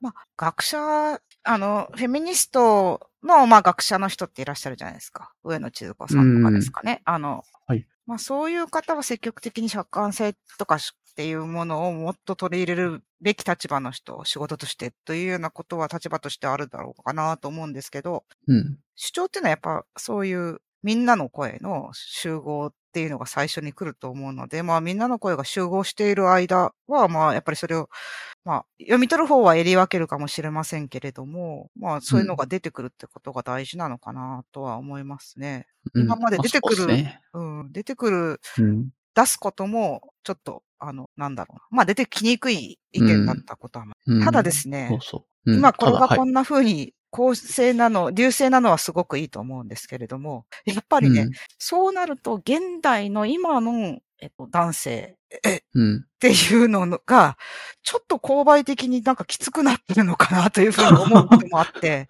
あの、特に最近のあの、東大の入試、東工あ、大、はいはいはい。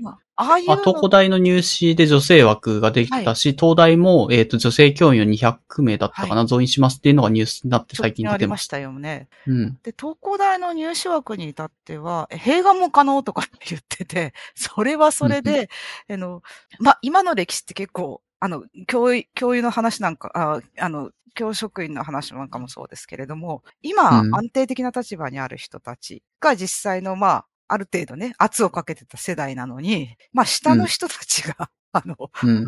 おこれからの人、男性たちが、その、お埋め合わせをする、用意、するために、ちょっと、えー部が悪いん、部が悪いというか、なんかちょっと理不尽になんかこうギュッとされてるんじゃないかなと思ったりもしますね。それ、それなんかあんまりなんか違うんじゃないと思うことはあるけれども。どううーなんのまあそうですね。そういう側面もあるから、特に若い世代の、はいまあ科学をやろうとか、その大学に入ろうっていう人は、部が悪いのはそう、悪いそうかな。ね。もっと上の世代だと思うんですよ。おじさんたちの。まあ、おじさんたちの人権もなんかちょっと危うい感じはしますけどね。あの、そう、そうですね。はい。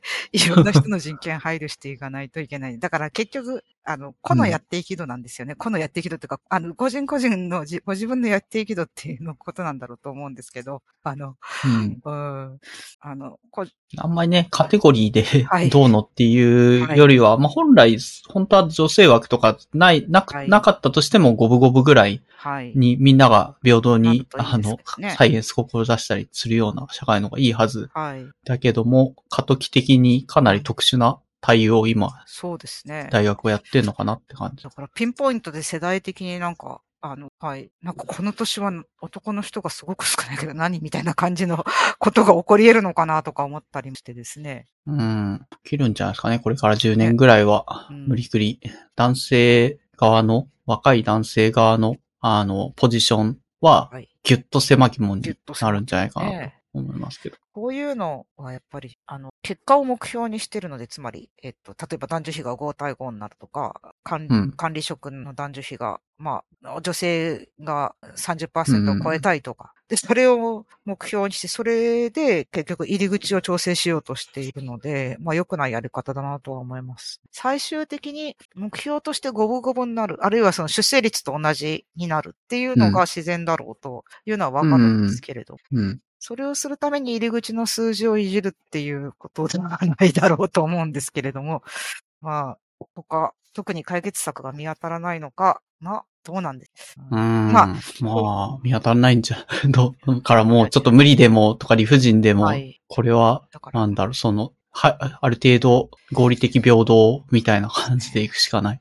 こうこれもあんまり急いで欲しくないものなんですけど、まあ、ただ急いでる人、急がないと漏れる人っていうのがといらっしゃるから、まあ、急いでやっていきましょうということでしょうね。さっきのうん。ジェンダーの話と一緒。あただそうんこの回あとさはっ、き、そのフェミニズムのツイート流れてきた時に、すごい、あの、いたけ高というか、その、そういうので見てて不快になるようなのが怖いみたいな話がちょっとあったと思うんですけど、あ、なかったっけ？私、あ、あ、はいはいはい。はい。スカートを履く話をちょっとこの間したらです。ほいろんな立場の人から、なんかうんな、どういうあれかそんなに斬新なことを言ったわけじゃないですけど、いろんな立場の人から、まあ言うんですけども、こ、こそうか、これに全部回答、まあしなくていいんですけれども、う。うん。まあ回答するのかなと思っただけで、うもうめんどくささっていう、あの、しなかった、全部したわけじゃない、あの、したわけじゃないんですけれども、うんた。だ、あの、回答したく、回答っていうか、あの、レスしたくなるのって、ムッとしたやつからレスしたくなるじゃないですか。うん。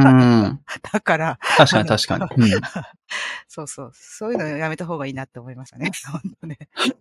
でももう、もういいやっていう気持ちになっちゃうのが悪いところです。まあそんなことも忘れて今後していくのかもしれないですけどね、思ったこと。うん。まあまあまあ。う んまあでもそういう一応問題意識があった上で、その、なんかフェミニズムとか何かその差別をなくしたいっていう目的自体は別に否定されるもんでもないじゃないですか。その人の言い方とかその伝え方がカチンとくるようなとか、すごい声、いたけ高に、あの、感情的に叫んでるように見えるうん。人でも、こ実際その人の声とか意見をちゃんと聞いてみると、うん。意外と中立だったりとか、そんなに、あの、理不尽じゃない、なんかもう、まっとうなこと言ってるだけなのに、ただ、そのフェミニストだから、あの、そういうキーキー声で、金切り声でみたいなこと言うのは結構それはそれで問題だなっていうそうですね。あの、話です。声の大きさっていうのはいいんですけど、た最近気になるのは、フェミニストに、に限らないですけれども、何かを、お仮にフェミニストの方だったら、何かをお販売を差し止めようとか、えーうん謝罪して取り下げさせようと。あるいは、あの、看板としてふさわしくないから抗議活動をしましょうと。っていうようなことで、えーとまあ、表現に制限をかけようとする、何かの圧力をかけようとする上部団体であるとか、えーうん警察であるとか、あーそういう割と社会的なところに抗議を持っていこう、持っていって、それをお取り下げさせようとするというようなことについては、あーこれは手段としてはもう私は完全にえー反対しようと思いま、したいと思いますね。それはどういう多分立場が、表現の自由は担保されるべきっていうのはいが、村田さんはあるからどうぞです。そうですね。それはどっちの立場であろうと、何の立場であろうと、やり方として否定しておきたいなというふうに思いますけれども、まあ声が大きい分とか、あれっていうのは、言い方がカチンとくるとかとかなんか主観的にまあとかっていうのは別に、それは、それで、あの、自由に 自由に。やるべきものであると。うん、最終的にどうなんですかね。それって多分言った人が、の発言が、まあ、池高だなと思われると、その人の損にしかならないのではないかと。あと、まあ、それが個人に向かった場合、その個人の人が消耗するわけですから、それはまあ、あの、何らか、あの、助け、助けてあげるというか、まあ、なんでしょうね。あの、なんかに、うんあの、そういう言い方は良くないだろうっていうような意見が飛ぶことの方が望ましいでしょうけど、まあ、基本的にその人の責任にな、その人の評価につながるのかなと思うんですよねうん。ただその人格を否定するような発言っていうことになるとまた話は変わってきますよね。個人、誰かに対して。そういうのはやめ、あの、それはまたそれでややめた方がいいと思いますけれど。うん。うんそうですね。フェミニストだから、まあまあまうん、なんとかっていうよりは、うん、どっちもやり方に問題があって、やり方に問題があったら、その人に正当な何らか評価というか、がいけばいいなというふうに、まあ理想ですけど。うんうんうん。そうですね。まあ、あと、この回だと、どうだろうな、ニューロダイバーシティっていうう、んうこれは自閉スペクトラムとか、まあ、ある意味 ADHD とかアスペルガーとかっはい。ていう人も、なんだろうな、ある意味社会的に、う んある意味障害が生み出されてるんじゃないのかっていうのを提示してる感じかな。ある意味脳の多様性の一つはい。なので、病気っていう、障害とか病気とかって呼び名で呼んでること自体、はい。まあ、おかしいんじゃないのかっていうような問題提起をしてるような本が話したりとかしてましたね。あの、こういう本をちゃんとえ読むと、知らなかったことが、まあ当たり前なんですけど、多すぎて世の中は知知らなかったこと多いなと思うと、本当に何から手をつけていいんだろうというような気持ちになります。あの、そう。それで雑になるともうトイレは一個でいいじゃないかっていうような気分になるので、言わないんですけれども、あの、そうなんですよ。あの、さっきも言った車椅子の人なんていうのは、無視できるような割合の人じゃないと思うんですよ。あの、多いと思うんですよ。世の中ね。うんうんうんで、も、なのに、車椅子の人が普通に買い物に行って、えー普通に旅行に行ってっていうのはかなり難しいですよね。うん、そうですね。段差あったら厳しいですよね。そうですね。で、まあ、駅も無人、無人駅が好きだとかそういうの無理じゃないですか。あの、うん現代の、確かにあの、あれではね。で、まあそういう目に見えやすいところでも、その程度の進行度なので、まあその目に見えないし、今まだ認、私が認知していない問題とかいうことになると、本当に遠い道のりだなというふうに思うんですけど、まあうん。遠い道のりということで私は諦めがちなので、まあ遠い道のりということを、あの、うん。ちゃんと、なんか、なんだろう、わかる、わかるというかね、遠い、覚悟するというんでしょうかね。遠い道のりであって、たくさんあるんだっていうことをね、考えないといけないなっていうふうに思いましたね。うん。まあ今すぐ変われとまで過激なことは。言わないけど、うん将来的にはそっち方向に向かっていくんですよねっていうゆるゆるい、なんだろうな、あの共通理解ぐらいはそうですね。比較的多くの人がも、うん持てば持つほど徐々に徐々に動いていくとは思うので、うん初めからそんなわけあるかっていうよりかは、あそういう考えもあるんですねって言って、ちょっとずつちょっとずつ染み込ませていくみたいな感じで、うん。まあ一旦はいいのかなとは思います。うん。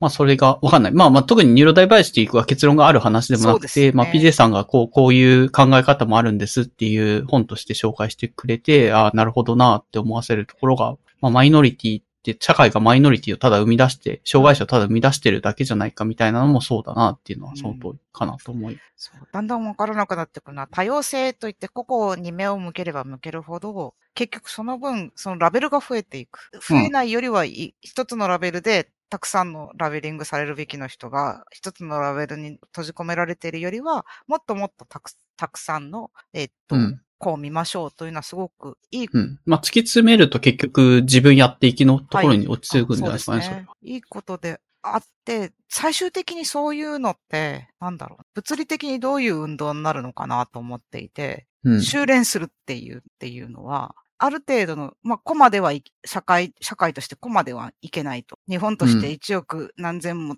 ていうことは、あー無理であるということになったら、どこまで細分化するんだろう。どの程度が飽和点なのかなっていうのはありますね。まあ、なんまあわかんないけど、そういう概念が生み出され続けるうん。限りはどんどん増えていくんじゃないですかね。だし、まあ、極限まで行って自分やっていきの世界が実現できないとも限らないじゃないですか。うんさっき言ったそのいろんななんか手続きとかそういうのが複雑すぎてとかってなるけども、ある程度なんかそういうのも、例えばデデータベースみたいなのでね、うん。一個一個、この人はこういう性質がありますとか、が生まれてから死ぬまで全部データベース化されて管理されていくと、はい。はもう完全にその人にカスタマイズされた、この人はこういう人だから、はい。これに対しては、この人の言い分としてはできないのが正しい、ある意味障害みたいなはい。認識を、なんか機械、機械化というかそういう自然とね、はデータで弾き出せたりするような社会になって、じゃあそれに応じて、この人は、あの、今回ちょっと問題をやらかしたけども、あの、特に責められるべき内容じゃないです。うん。この人にとってはそれはできないのが当然なので、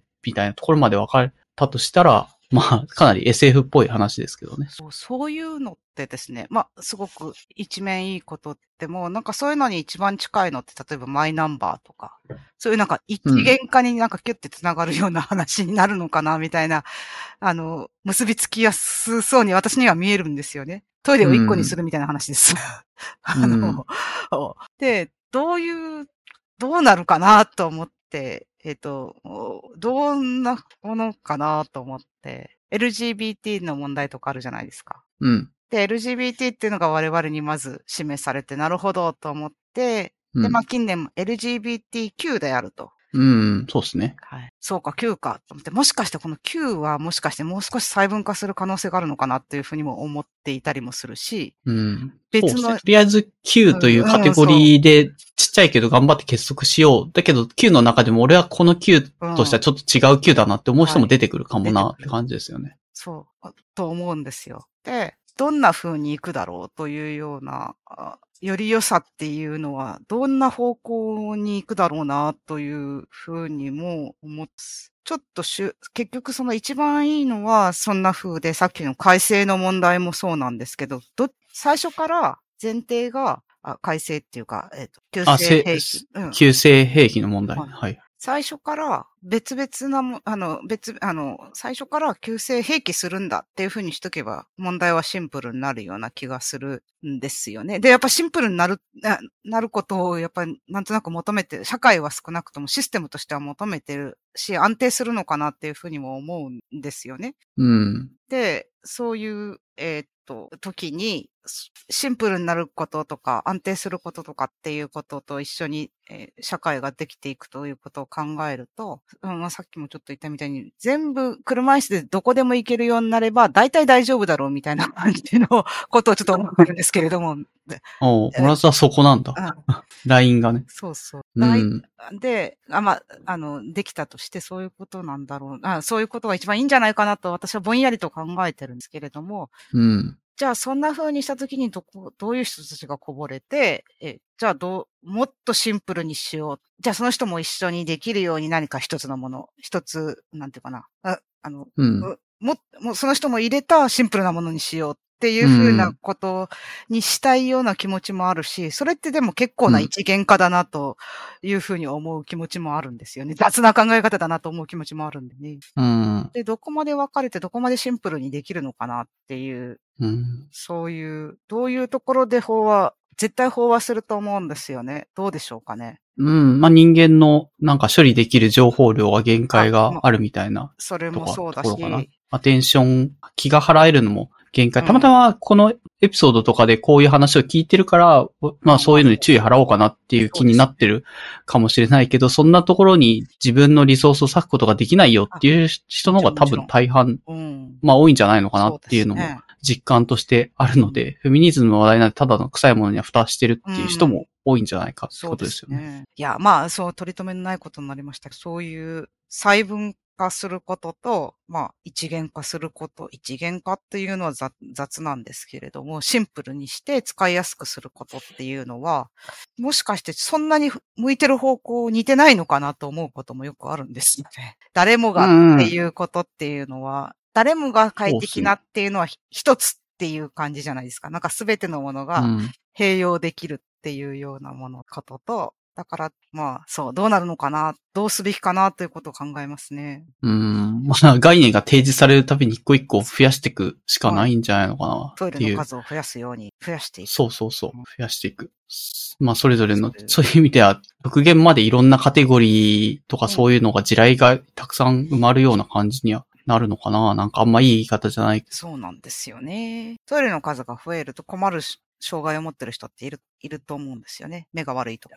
目が悪い人はトイレが増えると困るんですか？入り口がいっぱいあ、あまあ、その、いろいろあるでしょうけど、入り口がいっあぱいああ。って、自分はどれに入るべきかっていうようなこと。まあ、目が悪くても耳が悪くても、まあ、それ以外のなんかいろいろあるのかなと思ったりもするし、うん。なんかこう、自分が考えていることだけではやっぱりカバーでき、せ世界って複雑だからカバーできないから、まあ、そういういろいろこう、わってこう、多様化することはもちろんいいこと、いいことで、全然いいことなんですよ。多様化して、もっと多様化すればいいと思うんですけれども、あの、はい。それをどう、こう、社会が、社会がうん受け止めるか受。け止めるか。受け止める方法、どういう感じになるのかなと思いますね。どういうのがいいのかなと思いますね。なんかいい案があったらうん言うんですけど、いい案がないからこんな風になっています。はい、すいません。そうですね。このエピソード72の後編は、えーっと、なんだったかな？リベレーションフロムマーネンスっていう、なんだったかな？内政？結構哲学の。言葉で、内在と超越か。陶器、あ、陶器はプロロジェクトプロジェこれはこっちの方の話か。はい。ことの、かで。まあ、これはフェミニズムの歴史と、あと、まあ、このホストの、ホストっていうか、ゲストのモフスさんはい。が、えー、卒論でやってたテーマとしては、はいそういうのも扱ってたよっていうのを一部ちょっと紹介してくれてたりっていう内容だったかなとこういうのをち。ゃんと、やっぱ、たまに見か、見たまにじゃないですけれども、基本、基本として抑えるっていうのは大事なことですよね。うーん。そうそうそう。もともと非常に立場の弱いというか、参政権すらない時代があったんだなとかも、まあ、歴史上事実はそうなんだけど、はいこうやって話されると、ああ、確かにそう考えると随分その時代から数百年で変わったな、100年ぐらいかな、変わったなっていう。そうですね。このボーボールがなんていうのうんは本当に得意な人ですよね。あの、変わった人だなっていう感じで、やっぱ力強いですよね。あの力が強いっていうのが、その、本当にすごいなと思うんですよね。やっぱ、なかなか発想も持てないようですよね。その、そういう環境にいればね、その、私もそうだと思うんですよ。そういう抑圧されたうんうんうんと言っていいでしょう。女性が生きにくかったでしょう。今よりか、今よりずっとね、そういう自由にできない時代に、今よりも自由と言っていいぐらい、うん、今よりも自由と言っていいぐらいなスタンスで、まあフランスはある意味そうですね。フランスから生まれてるかも、なんかそう、そんな感じがありますようね。ん、そういう、哲学者。はいうん、プロジェしないという中で、うん、こういうのを抑えるといいと。あの、抑えること大事だな。基本抑えるの大事だなと。これが100年、うん100何十年、その100年ちょっとぐらいなんでしょうかね、この方。うん。そうですね。はい。うん、っていう回で。すね。まあ、あと、どうだろうな、ニュースとか本紹介とか。リューチェルさんとかの話題がホットだった頃でうんすね。。そうです、そうです。まあまあまあ。本当この回はうん。暑いね。手厚い。あの分厚いというんですか？熱い。なんかこう。あ、まあ熱量もそうですけど。うん。うん。そうですね。クイア映画祭の話、関西で、そうですねあの、クイアの映画祭の話で、そこのチケットの買い方が、うん多分も、買う側の懐事情も含めて、払えるだけ払え、払ってほしいみたいなので、3プランぐらい、お金持ちの人はこんだけ、そそう、普通の人はこれだけみたいな。お金が若干ない人は少ない額でもちゃんと見れるっていうう、んすごい配慮、はいお金持ち差別をしない映画祭になってるっていう。お金持ち。お金持ち。あ、なるほど。お金持ちさ。はい。うん。うん、差別。なかなか、あの、まあ、貧乏人差別と。ともいいけど。あうん。どこでも成立するかわからないけれども、あの、っていう、あの、なんていうのかな。というのと、また正しさをまた別、正しさっていうのかな。自分が思う正しさをちゃんとこう、おやってみるっていうのは大、いいことですよね。なかなかやってみようと思わないじゃないですか。だって損するし。うんあの、まあ、実際。あの、収入として損しなくても、手間って結構大変なものだろうと思うんですよね。確かに、プラン増えるだけで、はい。まあ、ミスも増えるし、とかっていうのでってことうか。ん、し、しやっぱでも、一回やってみようよという、そのあれ、大事なんだろうと、ね。一回か知りませんけど、まあ、あの、今今後もされるかもしれないし、あの、そうそうそう。トライしてみようという、その、やっぱ、リスキーですよね。一歩踏み出すってことは何でもリスキーだけど、うん。うん。ぱそういうのすごいなと。うん。あまあ、なんか基本的には LGBTQ をテーマに扱った映画を、はい。あの、映画祭という形でたくさん流す、うん。みたいな。まあ、そうすることである程度社会に対しての理解を広げていきたいっていう意図があっそて、その上でやっぱり差別とかが根っこのテーマにしてあるからか、別にお金に関して気にしなくてもいい、本当だったらいいかもしれないんだけど、うんそこもちゃんと配慮されてるっていうのが面白いですねっていうようなのをピデさんが確かコメントでされてたと思います。う。例えば本当にあれだったら手間をなくそうと思ったら、まあお気持ちとかいうやり方もあったと思うんですよ。あるいは寄付を作ってあーとかっていうなるほどねそ、うんそっちの方がまあ方法としては今確立されてるし、あの、まあサイトとかも既存のものを使うっていうのもあろうと思ったんですけど、あ思うんですけど、あの、うん、こういう新しいやり方を考えついてやられたっていうのは、あの、すごいいいと思いますね。うん。うん。確かにお気持ちは払わない人の方が多いですからねそ。れリスキーなのかもしれないですね。だからまあ、それ以外にどっかから協賛を募ってからやるとか、そういうの。やり方あるかなとは思うんですけど、そういうことじゃないんだということなんだろうと思うんですね。うん。まあ、こういうプランを提示することで、悪い、ある意味我々も、そうなんですよ。あ、なるほどってなるほどあの、一個、うん。お金、チケットって全部統一されて払わなきゃいけないもんなんだっていう、はい。ある意味誤解というか、そうそういうのがはい若干外れますもんね。うん。だから、お金持ちってどんだけ優遇されてるんだとか、あんま目に見えない。同じものは同じ価格で買って当然それが平等でしょ？みたいなこと言うけど、でも、そんなに人の収入とかって別にその人の能力とか何か努力に直結するもんでもないところで無理やりお金を取られてる。一律で取られてる。まあ消費税なんかまさにそんな感じだけど、うんどんだけ理不尽なんだっていうのをちゃんとメッセージとして入ってますよね、はいこれ。。そう思いますね。問題提起があると思います。なので、やっぱその、うん、エネルギーをかけてそういうことをしようと思われたことが、やっぱすごいなと思いますね。うん。かなはい。もふもちねラジオのモフさん。全然もふもちラジオの雰囲気からすると、そうですね。ずれた話をそうですね。うん。はい。はい。じゃあ、次かな。えーっと、73は73、あ、これは、そうだな。かなり身内寄りな、ウッシーさんと、あと、まあ、大学の時の後輩の渡辺、はい。渡辺、渡辺さんの、はいえーっと、3人で、久しぶりに、うんうん、久しぶりに？はい。に連絡が取れたの？渡辺さ。うんん、多分、10年ぶりとは言わんけど、まあ、かなり、大学出てから全然連絡を。取れない状態にはなってたけど、急にウッシーさんの方に、あの、突然の。話したい、突然連絡が来て、ウッシーさんはそういうのは、あの、オープンじゃないですか。うんうんうん。別に嫌がりもしないし。うん両手を広げてっていうそうそうそう。っていうので、まあ自分も、まあ大学の時の直後輩で結構よく話してて面白い人だなとうんうんうん個性的だなと思っていたので、渡面辺さんは。うん。そういう近い感じ、近しい感じとあれがあってよかった。あの、仲いい感じうんがあってよかった。あれ、あれ。あれ。あの、語録の話。小島を作るのがうまい話はなんか前々から出てて、はい。うん。あ、俺玉さんの。折玉さんの回にね、はい。自分で、そう、その語録を作ったのはこの渡辺さんなんですよ。うんうん。なかなか、まあ最後の方、あ次のあれになるんですけど、ブルックナーの話とかも面白い。世の中そういう人がいるんだなと思って面白かったですね。あの、あと、うんちょっ。と界隈としてざわついていたのは、あの、成仏する 話あの、あの、成仏が学問の目的であってもいいっていう話ですね。あの、うんはい。そうそう。ありましたね。はい。これも、半分以上は社会のせいっていうのはあると思うんですけど、なんか話を聞いてたら、ご本人の確かに執着に近いものっていうのも、例えばまあ、あそ9年とか、あなんなんかこううん。いろいろこう、あれを駆使して9年もいるとか、そういう、あはい。の、留年したり、休学したりとかっていうような感じで、うん。なんとかこう、ずっといるっていうのは確かにこう、五感として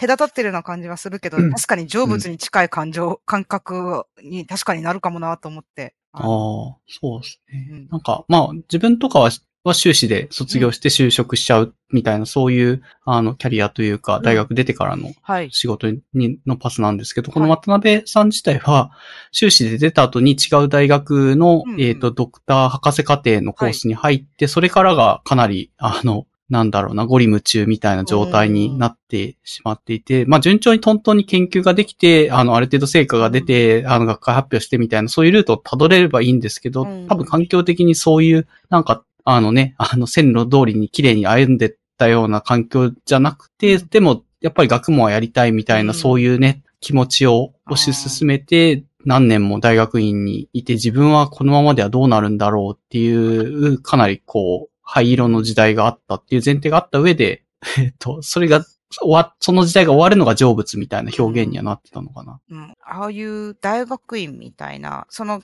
職業研究者に、まあ今はそういうパーマネント、職、もうそこで、えーあ定年まで奉職するっていうこと自体がもう難か、あの、なかなかないのかもしれないんでしょうけれど、うん研究ってよくわかんないけど、スパンが長そうじゃないですか。一年で終わるかって、一年でキリがつくかって、そういうわけでもないし、失敗うしたりする。んまあ、もの、ものにも、ものにもよりますよ。うんテーマの作り方によって小粒で数ヶ月で、うんそうそうそう。っていうふうにやる人もいるし、うんまあ大きな問題を数年取り組もうっていう人もいるけど、まあ最近だとでも短いテーマを、まあ半年とかあ一年みたいなテーマで切って、まあ論文たくさん書いてっていうのが、とりあえず研究始めた人のなんか正解みたいな一つのあ、ーなんだろうね、あの生き残る生存戦略の一つみたいになってる気はしますけど。確かに。あの、大学院で学生さんのような、あれ、でも、えっ、と、研究が主な、えっ、と、まあ、生活？生活？本文だっていうようなことになると、そういう小粒なものを上げていくっていうのは、そっちの方まあやがいいのかってる人もいると思いますね。うん小粒なテーマをポンポン与えるなり自分で見つけるなりして、それを全部こう一つに束ねて、ある程度でも博士課程で卒業するときにストーリーみたいなのを求められるみたいなんですよね。。なんであなたの研究は、あの、大事だったんですかって言ったときに、うんある程度歴史的に過去にこういうことをやって、こういうテーマでいろんな人がやってるけど、自分はその中でこういう重要なポイントやったんです、みたいなストーリー作りが、あの、過去の論文との立ち位置みたいなものがしっかり表明できないで、ただ、なんだ、食い散らかすみたいな。なんとなく面白そうだからこっちやってあっちやってだと、そもそも博博士取れないみたいな話があるみたいです。そんなことを最後に求められる。まあ、最後じゃないと求めようがないか。でもまあね、うん。そうそうそう。だからまあ、一個のテーマを腰据えて、ちゃんとやるっていうのも全然、あの、まだ戦略としては残ってはいると思います。博士課程でドクターを取るっていう研究私まあそういう話ではでもうん。この回では全然なくて、うん。うんそそこすらに行きつけなかった人がどういう苦しみがあって、うんその後成仏っていうのが意外とあっけなく、なんかうん訪れたね、みたいな話をしてたような気がします。その私のようなものには、学校っていうのは行って、まあなんか与えられたりとかするものをこなして、式が過ぎるみたいな、それで1学年みたいな感じの、まあテストを乗り越えてっていうような、あれがあったけど、こういうふうにこう、まあ、いつ終わるともしれないのか、まあ終わるされ、終わ小粒でいいならこれを、例えば、えー4ターンするんだ、3ターンするんだとかっていうようなことって、やっぱそう、学生のすぐ後ぐらいな感じでやるって結構難しいことなんじゃないかなと私のようなものからは思うんですよね。だから、これは私すごいわかる、わ、かるな。わかんないけど、仕事にはちゃんとタスクがあるじゃないですか。上から降ってくるものにしても、じ自分がやるべきことにしては。で、まあ割と単、うんあの、目標も、み近いものも遠いものもあるでしょうけど、うん近いものがあって、遠いものも一緒にやっていくのがまあ多い人が多いのかなと思うんだけど、うん。そういうことで、えっと、どんどん消化していくのっていうのとはまたちょっと違うような、あの、夜べなき身っていう感じがし,、うん。しなくもないんですよね。あの、あ、研究はってことですよね。で、この成仏っていうのがある意味就職して、そうですね。まあ、あの会社で言われたと、ことをや、淡々とやるのが合ってたんですよ、みたいな、うん。うん話うんっていうのは、やっぱり、相、相、相性というか、うんうん、人によって全然あるんだろうなとは思います。で、やっぱやってみないと、あ、これ結構いけんなっていうのはなかなかわかんないだろうとうん私なんか思うんですよね。私いはやや、そう、そうじゃないですか。やってみないとわからない方なので。だから、あの、やっぱ就職してみて、やっぱこれは違っ、違ったじゃないけど、この生活辛いと思う人もいるでしょうしね。うん。あの、そうそうそうう。ん、あると思いますよ。うん、っていうので、まあ、成仏っていう表現がなかなか独特すぎてざわってしたかもしれないけど、そんなにまあまあ、研究とかそういうのが肌に合ってなくって、就職っていう形で、まあまあ、今に至ってるよっていうような感じの話、外枠だけだとまあそういう、たただ表現が結構独特だから、すごい面白かったんで。うん ボインゴさんの時とかも、まあ、随分初期の話ですけれども、えああ、はい。ボインゴさんが出られた時も、なんかこ、こんなに選択肢が学生に、学生にというか、大学院生のことを普通学生と呼ぶのかな？わからないけあ、読みますよ。どね、学学生に科生も学生。うん。自由度の高さとかっていうのうんが恐ろしいほどあるなというふうに思ったことがあって、うん、あの、その、誰かが引導を渡してくれた成仏っていう話じゃなくて、やっぱ自分で、まあそうなんでしょうけど、自分で、ああ、もう、うんなんかこう、おやっぱ就職するかとか、もう、あもう、えーあと一年頑張りたいなとかっていう、うん。まあ自分の人生ですからね、そうなのかもしれないけど、うん。でも結構なんか若い美空で随分な選択を迫られるんだな、という、確かに。ボインゴさんはエピソード5の時あに、えっ、と、初期ですな博士課程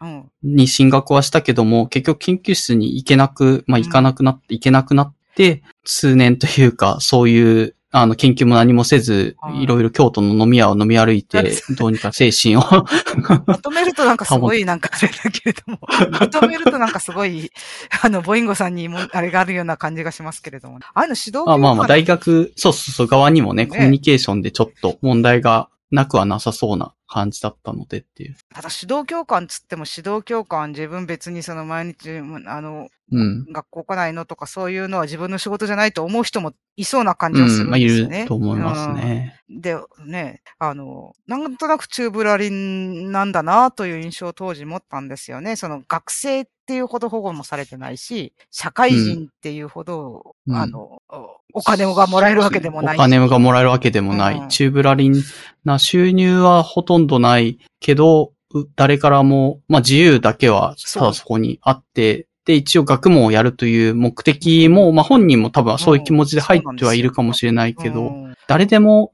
自由に学問しなさいって言ってできるもんでもない、うん。なかったりするとは思うので、ある程度ね、と、徒弟制度じゃないけど、師匠について、あの、手取り足取りこうやってって言って見えて、あ、研究ってこうやっているんだって分かる人もいるかもしれない。ところに、なんか放任みたいな、そういう、一見するといい表現で、学生に自由に伸び伸びやらせてるみたいなことで何もやってないみたいな人もいたりはしてっていうので、まあ、まあいろんな、そういう意味だと、自分で自分の首を切るのが難しい、いい時期かなと思いますね。そうですよね。だから、9年いる人の気持ちがわかるなと思って聞いてました。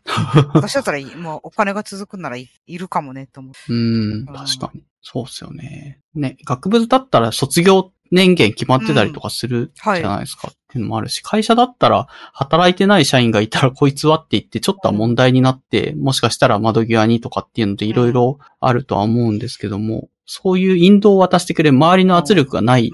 この自由、ね自由なチューブラリンな博士課程の学生お金払ってないから、あの別に強制力はない。ただ自由を与える。でも教育も言うほどされてないみたいな。そそううん。まさにそんなことを漠然と思いましたね。うん、うん、うん。もう自分だったらずーっとたゆたうままにいるんだろうなと思う。いや、でも、なんか話だと苦しいみたいな話あはーしてそう、苦ましいのはやっぱ、したよね。うん。問題意識があるからですよ。問題意識が生まれないとずっと漂ってそう。私は、私なんかはね。うん。問題意識があるんだろうと思う。あったんだろうと思って、それが苦しめるんだろうですよね。うん。じゃあまあ問題意識ね。で、その、はい。あ、の渡辺さんの、まあ、前編はそんな、はい博士課程の、そうですねまあ、成仏の話。後編はちょっと柔らかくなって、そうですね。これはコンテンツ系のとかニュースがはい後編で、UFO の UFO について公聴会のニュースとか、はい。渡辺がセレクションしてたやつとか、あとは、まああの、音楽かな、ブロックナーの、はい。あ、そうそうですね。ゲゲームはまあ、ウッシーさんとそんなんでやってますっていう話で、この音楽のやつはなんか独特だなっていう、世の中の評価とはなんかじ違うけど、渡辺的にはすごい評価してる。ブルックナーの交響曲第9番はいはい。の第音楽賞好きっていう。うん。いや、あれなん、あ、いや、私はもう音楽はほとんどダメなので、えーっと、あの、全然これは聞いてないんです。聞いてないし、その聞いたとしてもブルックナーらしいなとか、らしくないなみたいなことはわからないと思うんですけれども、普通こういうのって、だ音楽に限らずいろんな人が、えー例えば、えー小説だとか、映画とか、いろんな人が亡くなった人のやつをこう完成版としてあげること、まあ、まあまああると思うんですけれども、うん。で、やっぱこうそういうのする人ってこう腕に覚えがあるオタクなんですよ。かなうん腕にはのはずなんですね。だから、で、なかなか評価されないっていうのも、なんか割とあるのかなと思っていて、あのうん。で、これも、まあそういうことなのかなと思っているんですよ。あの、万人はみんなオタクだから、万人誰も、あの、全員が評価してくれるわけじゃないと。あむしろ、その、あの、違うところを見つけ出せるのが、あの、他のオタクのと意見が違うところを見つけ出せるのもオタクちゃんだから、うん。だから、これはまあ、あの、評価が分かれているっていうのもそう、あの、分かれているか、まあ、辛い評価が多いっていうのもあり得ることなのかなと思うんだけど、この価値が分かるのもやっぱりオタクじゃないと分からないじゃないですか。もうああなるほどね覚えがあるオタクじゃないと。だからそういうのはいっぱい見つけることができる、あの、で、あの、っていうのがやっぱり、あの、幸福な話だなと思い、作った人にとっても、まあ、あの、渡辺さんにとっても、うん、という話だなと。ああ、なるほどな。基本的にオタクなんか教養ですからね。あの、料金が狭いので、あの、狭い。狭いと思いますね。あの、うん、そっか。じゃあ、本当に幸せな感じ。渡辺自体はそのオタクが作ったブルックナーの本当は存在しないはずの第四楽章が他のオタクが作り出した演奏とかそのもの自体について理解できるオタクのサイトだったっていうのがたまたまだったけど、それが幸せだったんだなってと思いいう。ますね。これが唯一無二だと思えるかどうかはまた別かもしれないですけど、あ、これは素晴らしいなっていうのが納得感とともにあったんだろうと思って、それはなんか、あの、幸せなことだなと思って。そういうのなかなか、あそういう経験なかなかでき、できないですよね。あの、あ。うーん。まあ確かに世の中の人が叩いてるやつってやっぱり叩きたいポイントが見えちゃうことの方が多い気がするから、世の中めっちゃ叩かれてるけど自分が大好きだって思えるの方がなんか少ない。むしろ言うほど自分がないと結局のとこみんながダメだって言ってるからじゃダメなのかなって思っちゃったりもししちゃうだろうし。うん、そう。まあ、まずマニアと言えるぐらい、それを知ってないと、よしあしっていうのが自分の中に生まれないし、他のマニアがいないとそういう差分も見えないし、で、それで、うんあ、これはよくできてるなっていう経験も少ないだろうと思うんですよね。だからまうん。あ、うん、あの、なかなかない。私にはこれと似た体験っていうのがないですので、ないのえで。えまあはい確かに。ないかも。うん。あんまりマニアじゃないので。あの、オタクでは、これだったら大丈夫、これだったら、あ、来いというものがあんまりないので、あの、うん。あの、感動を得れるとしてもそこそこのもんだと思うんですよね。あの、うん。うんなるほど、よくできてるなって思うことはあると、あるんですけれども、うん。うんあの、結構高度なところで共感を持った、持つということですよね、こういうのってね。だか、ら、そうですねあそれはなんか、ちょっと幸福で羨ましい話だなと思います。うん、うん思いました。それが結構興味、あの、一番印象に残った話、後編では。はいああ、ブルックナー。ブルックナーまあタイトルにもなってるので。ううんん。はい。あ、ちょっと一瞬トイレに行ってきてもいいですかね？私も行ってきます。ははい。ちょっとお待ちを。以上、アラ BFM、エピソード77.5の2でした。次回エピソード77.5の3では過去エピソード75から77お便りまた出演してほしいゲストシャンプーおすすめ水炊きやリップツイッターおすすめ漫画兵器などについて話します。